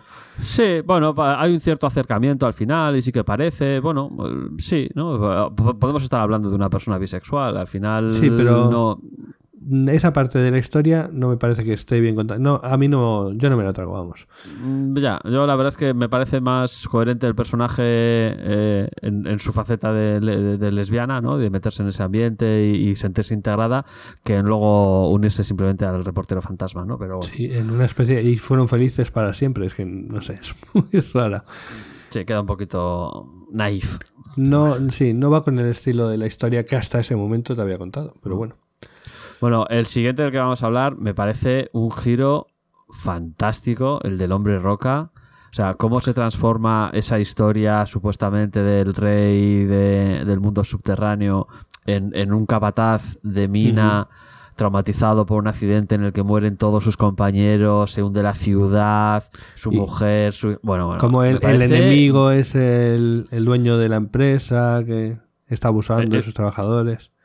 es un giro buenísimo. O sea, buenísimo, Mm. buenísimo. Es que me parece, pero, pero, pero buenísimo. Y, y cómo lo introducen con una familiar de uno de los que habían muerto que es- llega hasta, lo- hasta lo- los militares, les presenta una foto. No, es que me ha parecido que podía ser este y tal. Y les Mm. describe lo que ha pasado. Y el general, sin inmutarse, decir, no, no es. Hmm. Estás equivocada, no es. Y tú como, ¿qué? Pero- ¿cómo que no? Y no se lo va a contar, ni nada. No, no, no, no. Y claro, pero al pobre hombre ahí abajo en el sótano pegando puñetazos contra el suelo para llamar a supuestamente a, a sus súbditos de ese reino subterráneo. y, y sabes que no, que, que es que, bueno, bueno. Bueno, sabes que no. Luego está el tema de cuando le cae la casa encima. Ya, ya. ya, ya. Ahí lo dejan muy abierto el tema, la verdad. Sí, sí, ahí, ahí lo dejan, ahí lo dejan caer. Como, ah, pensabas que. eh, Pues igual no, ¿eh? Igual no estaba tan equivocado. Te lo dejan un poco en el aire. Pero bueno, en principio parece que no. No, está muy chulo. Y de hecho, eh, del Hombre Rocas, de los, de- del que he mirado un poco los, los cómics originales, y me parece increíble, o sea, muy chulo que de esa de ese material original, eh, Straczynski haya sido capaz de sacar esto. De verdad, porque, porque las historias eh, originales son las del trauma, como dice. Sí, sí, Ahí sí, un- sí. A ver, son son súper sencillas. O sea, son el, el, el rey eh, llega, pega cuatro puños, derriba un par de, de túneles y ya está. O sea, son. Vamos, no tienen mucha más complicación. Sí, sí, pero es que encima, bueno, pues eso, además es que es el- cuando viene a la superficie es un héroe, no, ¿cómo era? Un eh, agente secreto de la, del, subterr- del subterráneo. Bueno, no sé, es que, que de ese de ese material, esta vez es que haya sido capaz de sacar esto, me, me fascina, la verdad. Sí, está, está muy bien. está Mm. muy bien. Bueno, lo de Mr. E Eh, es un poco lo que comentamos antes, del tema del judaísmo y tal, que bueno. Sí, cambia su nombre por, por- por simplemente por el antisemitismo de que había en aquella época, ¿no? Eh, Él era Goldberg o algo así, ¿no? Y se lo, se lo cambia. Eh, Pero bueno, es que. No, Gold- Goldstein. Era Goldstein y se lo cambia por Goldberg o por estilo. Pero es que en aquella época es súper habitual. O sea, que decir. Sí. Y más eh, el que era... en montones y montones y montones de, de personas. Exacto, y el que se movía en unos círculos, además, pues bueno, de gente adinerada, etcétera, pues le interesaba Sí, no está muy en bien. eso, El, por eso. el desa- el desarrollo de su historia, como aunque su familia está viva, su mujer está eh, catatónica, su hijo no, vamos, le repudia por completo por el hecho de que él se cambió el nombre, el hijo lo recuperó al de unos años y se volvió a poner su apellido original, le repudia, no quiere saber nada con él. Sin embargo, cuando la mujer muere finalmente, pues sí que como que le vuelve a aceptar, ¿no? De, pues es la única familia que me queda. Tiene un desarrollo personal que, aunque no tiene mucha relación con lo que es la trama principal del asesinato y, y del villano oculto, eh, su, bueno, su, su desarrollo está bien, ¿no? no es uno de los turistas y que no, no tiene impacto en la trama principal, pero, pero sí que tiene su, su pequeña trama. Totalmente. Eh, el hombre dinámico es espectacular. Eh, es espectacular en el sentido de, de- de lo- del material también que tenía originalmente, porque es un personaje muy blanco, muy básico. Eh, Es plano, es, es totalmente plano, es un personaje absolutamente plano, vamos. Lo que consigue hacer. Este precisamente es el. Es la eh, representación del impacto entre la época de los 40 y la época actual. Eh, sí, sobre todo lo, lo que es la parte moral. Lo que es lo- la, la parte moral lo ves en el hombre dinámico, Mm. que bueno, eh, como estamos en la parte sin spo- con spoilers, ya Eh, pues se, luego se, des- se desvela que, que es un robot, vamos, que creó el, su supuesto padre, que era un científico, y que está programado con, con sus ideas que eran, eran nazis, vamos. o sea, Un robot era- sin sexo, además que, que mucha Sí. gente le, le confunde, o bueno, como además va con el traje ahí súper pegado, eh, le confunde como como con inclinaciones gays y claro, eso a él ya le, le No, quema es- sobremanera. Sí, la trama, bueno, y Electro, que era el siguiente de que, del que íbamos a hablar, la trama de relación entre el hombre dinámico y Electro, que, no, que deja- no dejan de ser, ahora que hemos descubierto que es un robot, son los dos hombres artificiales o, o máquinas que hay en el, Sí, en el pero grupo, ¿no? cuidado porque Electro no es simplemente un robot. Bueno, mentira. Sí es un robot, lo que no es es simplemente una máquina dirigida a distancia. No, no, ya cuando se desarrolla más la trama, ya, ya vemos que en realidad lo que tiene es una especie de protointeligencia artificial, que el profesor lo que hizo fue copiar sus ondas cerebrales en Electro, Mm. que aunque Electro sin, sin un control externo no actúa de manera independiente, sí que tiene una cierta personalidad y que influye en la persona que lo controla, ¿no? Una personalidad Que, claro, muy básica, como dicen. Entonces, claro, sus deseos son básicos y, y totales. Sí, sí, y claro, el hombre dinámico al final, pues eh, adelante de esos 60 años, pues su mente eh, Electro estaba buscando continuamente a alguien que le controlara y llegó un momento en el cual conectó con el hombre dinámico y, y se estableció una especie de vínculo entre ellos, ¿no? Y el hombre dinámico, de manera consciente o inconsciente, tal vez inconsciente al principio y consciente al final, pues activaba a Electro y es el que provoca estos asesinatos y las masacres, la masacre en el, En el en bar. el bar, en el bar de Alterne Gay y tal, pues... Pero la verdad es que esta, esta trama eh, se las trae, es la, la base del misterio, ¿no? De, de- de lo que va avanzando y, y me parece muy buena. Sí, y me, me gustó mucho el tema ese, el, porque eh, puedes pensar en Electro simplemente como eso, como un electrodoméstico que se controla con un mando a distancia, pero ese, eh, ese punto más de, de no, no es solo eso, pues me, me gustó mucho, me, me pareció Sí, muy a- original a- y muy...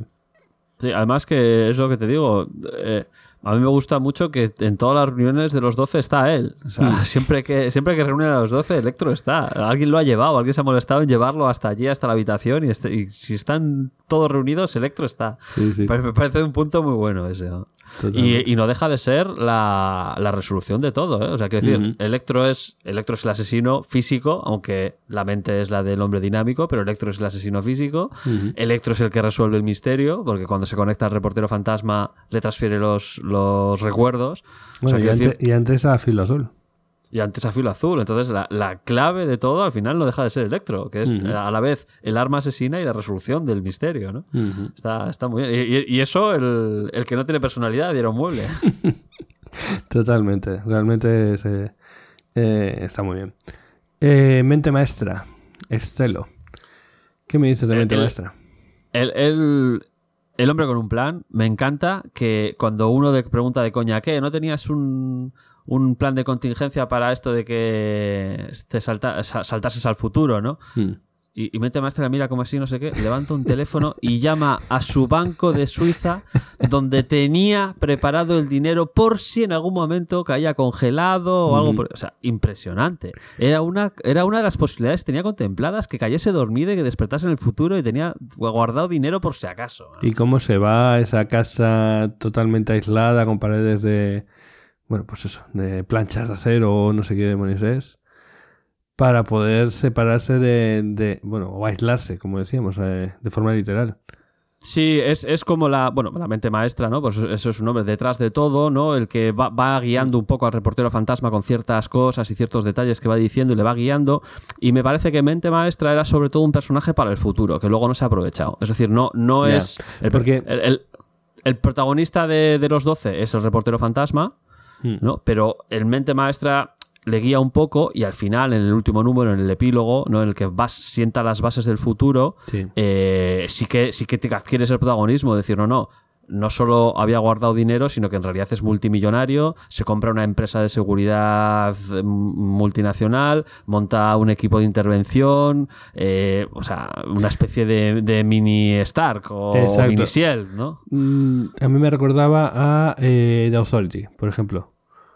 Sí, O- sí. No, sí, The Authority es la de...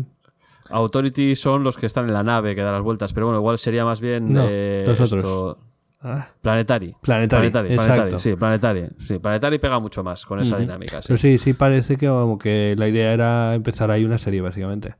Pero bueno, No, no triunfó, no tiró para adelante. Supongo que igual Straczynski se volcó en la, en la parte de, de- de cine, ¿no? Que es, es- es de esperar que le dé más dinero. y también tengamos en cuenta eso, que al final de, de la publicación tuvieron muchos problemas para acabar la serie. Y eh, de hecho ahora mismo Straczynski eh, ha dejado los cómics. Sí, no lo hemos comentado antes, es verdad. Podríamos haberlo comentado fuera de la parte con spoilers. Parece que Straczynski reveló hace relativamente poco que bueno tiene una enfermedad en los ojos y, y que ha ido perdiendo visión durante estos últimos años y ese es el motivo de que, de que cada vez haya ido haciendo menos cosas, ¿no? Sí, y que, y que como tal pues ha preferido centrarse en la escritura y en las películas antes que el tema de los cómics. Porque digamos que el tema de los cómics, aunque no lleva mucho tiempo, es muy, eh, pues según sus palabras, eh, muy exigente a nivel de fechas. ¿Vale? Eh, con los cómics tiene unas fechas de entrega más cortas que las que puede tener con una película o con un libro.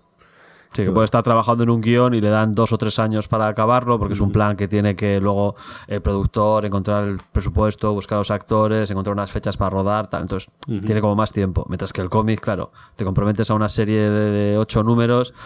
Y dices, pues esto hay que sacar uno al mes. Entonces, bueno, pues desgraciadamente parece que Straczynski está reduciendo mucho, mucho su intervención en esto y podemos, puede ser que, que tengamos pocas obras suyas. Pues bueno, Bueno, vamos a terminar con los personajes. sí. El testigo, el testigo que ese que parecía que no tenía mucha importancia. Totalmente. Me parecía que, o sea, es que ha habido, hubo un momento en que digo, pero, pero ¿para qué sirve? es que no, no lo pillaba. Hasta que ya vi el final.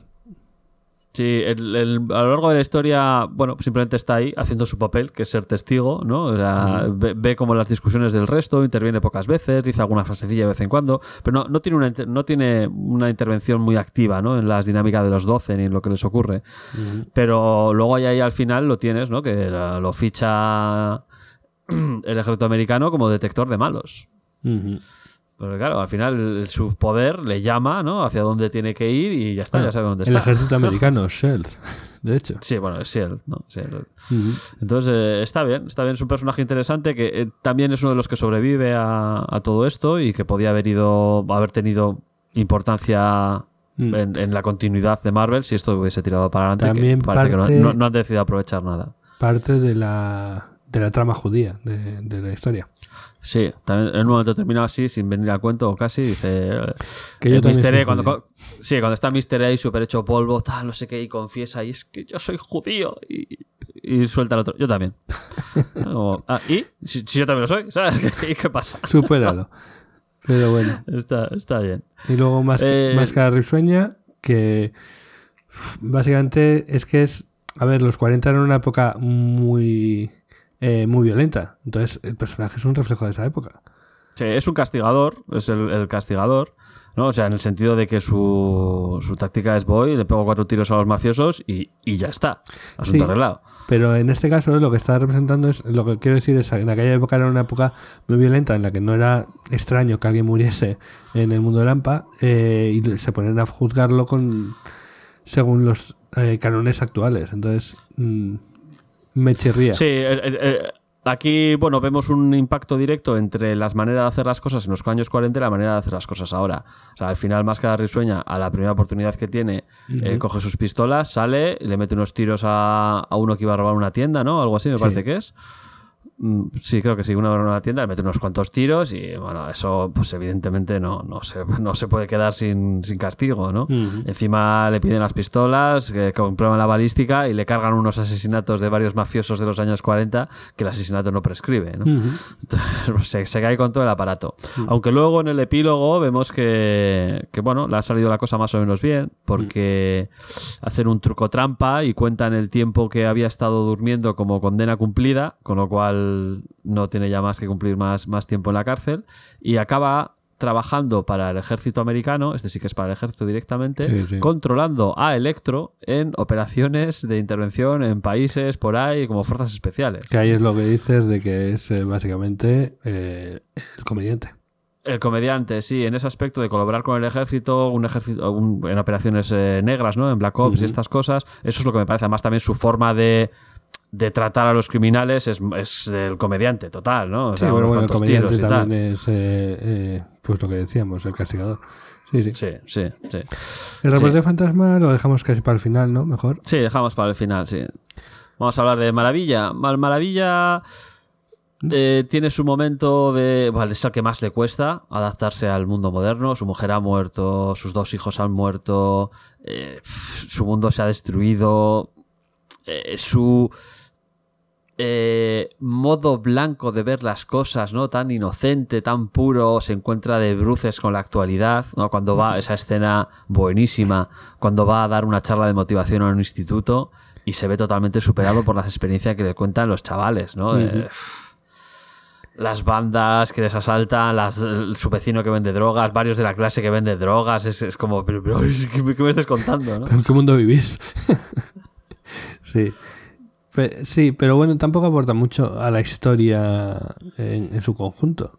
Bueno, es el, el- no es el músculo, ¿no? O sea, no mueve la historia, porque la historia la mueve el reportero fantasma y mente maestra, ¿no? Tocando ahí un par de cositas, pero es el músculo. Al final es él el único que puede enfrentarse de igual a igual con el hombre dinámico, ¿no? O sea, son los dos más, más poderosos de largo. Bueno, la viuda negra tendría algo que decir al respecto, ¿no? Pero lo que pasa es que como, como ¿Podría el hombre dinámico no es un hombre, No sé. podría hacer algo, no, sí, podría hacer algo si el hombre dinámico no hubiese acabado siendo un robot, pues sí hubiese podido hacer algo, pero como acaba siendo un robot, entonces los poderes de la viuda negra no funcionan tan bien sobre las cosas inanimadas, ¿no? No sé, no sé. Eh, bueno, sí, lo dejan caer bastantes veces. Que, que, bueno, de hecho su toque mata, punto. Pero claro, es que es un robot, no, no, no puede no morir. puede hacer, no puede morir. y tal. Ujú. Y yo, yo Maravilla le veo como, como ese, ese músculo ¿no? que necesitas para parar al, al- al hombre dinámico. Sí, pero fíjate, Y, ninguna buena acción queda sin castigo. Sí, sí, es verdad que se acaba desfigurado, pero bueno, yo creo que eh, luego al final tienes un, que tiene un par de escenas de que vuelve a ser de superhéroe, que rescata a la gente, que ve que incluso su aspecto físico, a pesar de tener media cara quemada, tal, no sé qué, no, no impacta tanto en, en- no tiene ese tan- tanto efecto negativo, ¿no? Que se le ve como más contento que, que en otras fases, ¿no? Como ya acepta el, el Ya como mundo que moderno. empieza a encontrar su sitio. No sé, Eso aquí, es, empieza a encontrar su sitio. pero sí que es uno de los personajes men- que menos ha, que menos ha avanzado en la historia, que menos ha, ha participado. Mm, Yo creo que este es un personaje que sí que a lo mejor se pe- esperaba desarrollar a posteriori. Sí, tiene su parte personal, sí que tiene mucha importancia, esa, ese dilema moral, es, es la voz moral, ¿no? Mm. Eh, eh, el hombre dinámico es la moralidad rígida e inamovible, esto es lo que es y punto, ¿no? Eh, Maravilla también tiene una moral que hoy en día se considera desfasada y sin embargo es capaz de adaptarse, ¿no? Le cuesta, evidentemente le cuesta, pero, pero sí se adapta al mundo moderno, mientras que el hombre dinámico, no, él tiene su programación y sus instrucciones y esto no es aceptable. Cierto. Eh, estaría Filo, que es odioso. El odioso Filo, el odioso Filo que descubre quién es, qué es lo que ha pasado, descubre quién es el asesino muy pronto, muy pronto en la historia y en lugar de arreglarlo lo que hace es aprovecharse del tema. Entonces le pasa lo que tenía que pasar, que la palma a las primeras de cambio. Vamos. Pero bueno, que pe- pega mucho con su personalidad al final. Eh, Sí, pega mucho con su personalidad. El, el- el patético espectáculo de vodevil que monta con todos chistes desfasados, bueno, en fin. Eh, es, un, es un personaje que está muy bien hecho, pero es que es tan detestable que es complicado. Es complicado hablar Pero está, está, pero, pero está bien hecho. O sea, quiero decir, en su detestabilidad está bien personificado, eh, tiene sus detalles y las acciones que hace son coherentes con, con con lo que él quiere, que es horrible, pero es totalmente coherente. vamos. Todo lo mira desde un punto de vista de su interés personal. Sí, sí, sí. Es que, pero es que es lo que decías, es detestable hasta desde su apariencia física. Entonces, bueno, sin más. Lo tiene todo. Y por cerrar, el reportero fantasma. Nos vamos con el reportero fantasma, del que por cierto no hemos comentado en la fase sin spoilers su clarísimo, clarísimo paralelismo con Rorschach. Ah, sí, puede Porque, ser. claro, Ro- Rorschach no deja de ser el narrador de Watchmen. El narrador y, el, y el detective también. Claro, es el detective de Watchmen, es el narrador de Watchmen, leemos sus pensamientos, igual que leemos los del reportero fantasma, es el que investiga el asesinato del comediante, igual que el reportero fantasma investiga el del filo, el de filo, el de filo azul. Entonces, eso lo tenemos que argumentar en la parte sin spoilers, pero el, el paralelismo entre el, entre el reportero fantasma y, y Rochard es clarísimo. clarísimo Sí, sí. Es, está muy claro. De todas formas, eh, está el reportero fantasma, bueno, aparte del tema del enamoramiento con la vida, que ya te he dicho que no me, no me acaba de convencer, eh, que lo dejan caer demasiadas veces. eh, Bueno, a mí sí me encaja que él se enamore de ella. Lo Sí, que no sí, me encaja me es que ella le, conteste, pero bueno. Pero eh, el tema es también, es un poco un viaje de... El, el reportero fantasma es un turista. Eh, y los turistas lo que quieren es convertirse en superhéroes. El reportero fantasma consigue ese objetivo. Empieza siendo un turista y acaba siendo un super. No sé, hereda los poderes de máscara ardiente, se liga a la chica, consigue un patrocinador multimillonario en mente maestra, le sale todo perfecto. Sí, sí, verdad. Consigue trabajo en su identidad mortal, consigue trabajo en el Daily Blue, como en el Daily Blue Book, el de este, el de JJ sí. Jameson. Sí, o sea, es- vamos, le sale todo bien. Es que Sí, le sale todo inclu- bien. incluso adivina quién es el asesino. Que Adivina quién es el es- asesino. Está genial. Hablábamos antes de que Stavisky es el autor de eh, mm, A Murder's Road. Eh, se ha escrito un crimen. Y es que el final es totalmente estilo Agatha Christie. Con todos los personajes reunidos en una habitación. eh, el reportero fantasma, además, con esa teatralidad que tiene él. eh, pues totalmente vestido con su traje de, de superhéroe. Además, la habitación es de la casa que les han puesto y es tiene les han puesto una casa con el estilo de su época para que se sintieran cómodos. Sí, sí. Entonces, sí. Además, yo, yo justo, justo acabo de ver hace poco el de Asesinato en el Orient Express. Y es que el, fi- el final de Asesinato en el Express, con todos sentados a la mesa mientras Parot va desgranando el caso y explicando las cosas, es que es, que es igual. O sea, esto, esto es idéntico, ¿no? Los 12 reunidos y, y ahí está el reportero y, y va, va soltando las cosas, ¿no? Y va diciendo y tal.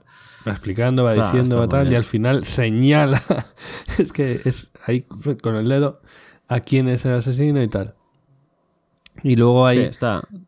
esa resolución en esa mm, especie de pelea superheroica que bueno a mí tampoco me dice mucho vamos había que acabar de alguna forma de alguna forma No, bueno, una vez que se desvela el misterio, ¿no? Pues ya lo que queda son, las son las leches y, bueno, pues hay- es como una, una pelea en dos fases, ¿no? Primero contra los 12 ahí en la casa, que, ah, bueno, acaba con la muerte de algunos, y, y luego ya la, la pelea final, ¿no? En el, en el laboratorio. Eh, que, bueno, acaba con la desfiguración, la muerte de, de Máscara Ardiente y la, la ascensión, ¿no? Del, del reportero fantasma.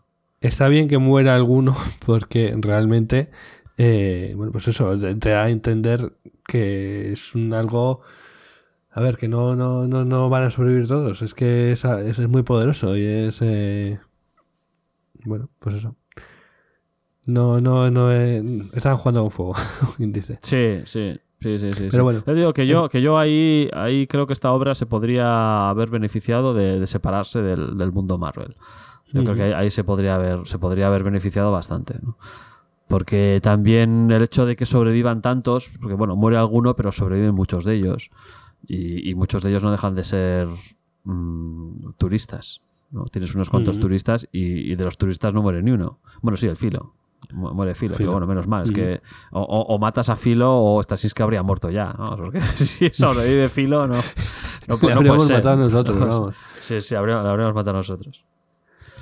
Vale, pero sí, pero bueno, es simplemente eso, que, que me gustó tanto ese final de estilo Agatha Christie que tal, que luego la pelea pues, no, me supo a menos, ¿vale? Simplemente. No, el final, el final de la obra es, es la resolución del misterio. Luego son cuatro, cuatro hostias y el epílogo.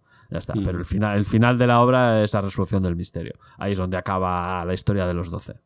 Bueno, y por comentar, el eh, número ese adicional está bastante chulo. Eh, lo has leído, ¿no?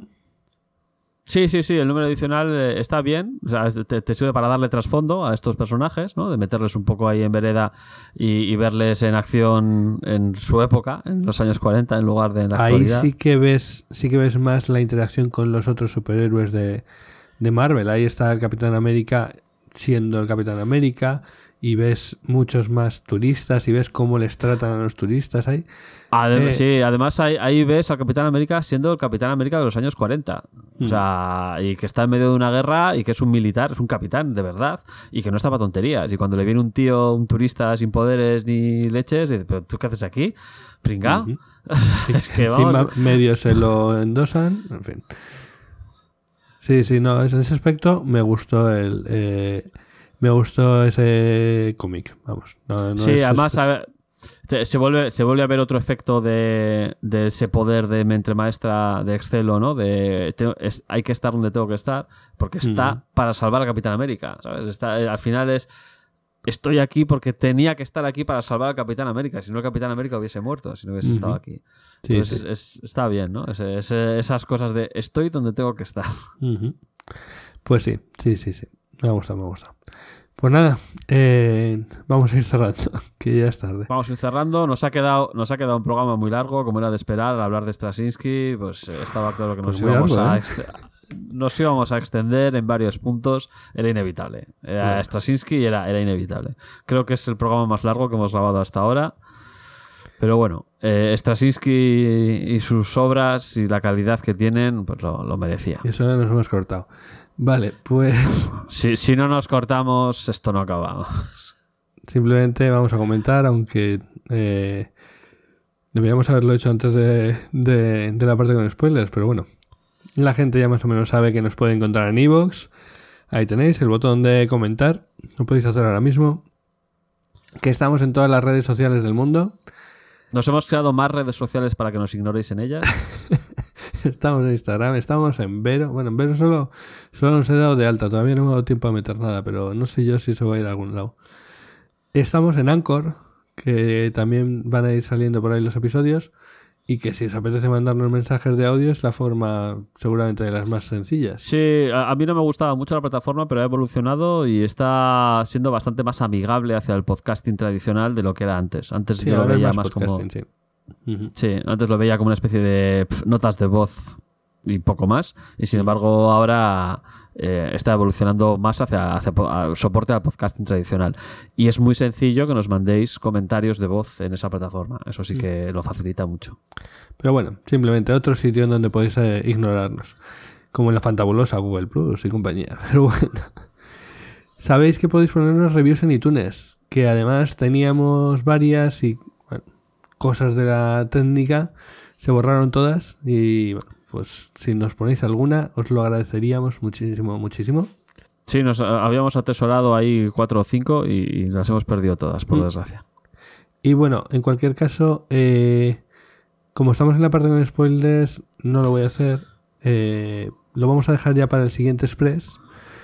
Tenemos unos, unas imágenes de, de estas imágenes que preparamos para los capítulos. Pues bueno, tres, tres de estas imágenes que sacamos en, en una especie de tarjetitas y haremos una especie de sorteo. Ya para el próximo episodio os, os comentaremos. Sí, en el próximo Express ya hablamos de ello con más detalle. Perfecto. Y nada, como siempre, agradecer a NeoDigit, que es el socio tecnológico de AV Podcast, que se ha encargado de que todos los unos y ceros lleguen desde sus servidores hasta vuestro reproductor y podéis haber escuchado estas dos horazas de, de rollo que os hemos metido. Y a todos vosotros que nos escucháis y que participáis de los retos, porque sin vosotros esto no sería ni la mitad de divertido. Acompañadnos en los retos que hemos hecho y en los siguientes que vamos a tener. Os lo pasaréis muy bien. Pues sí. Bueno, amigos, hay que descansar, ¿vale? Venga, hasta la vista. Nos vemos en el próximo reto. Hasta pronto. Hala, dos horas.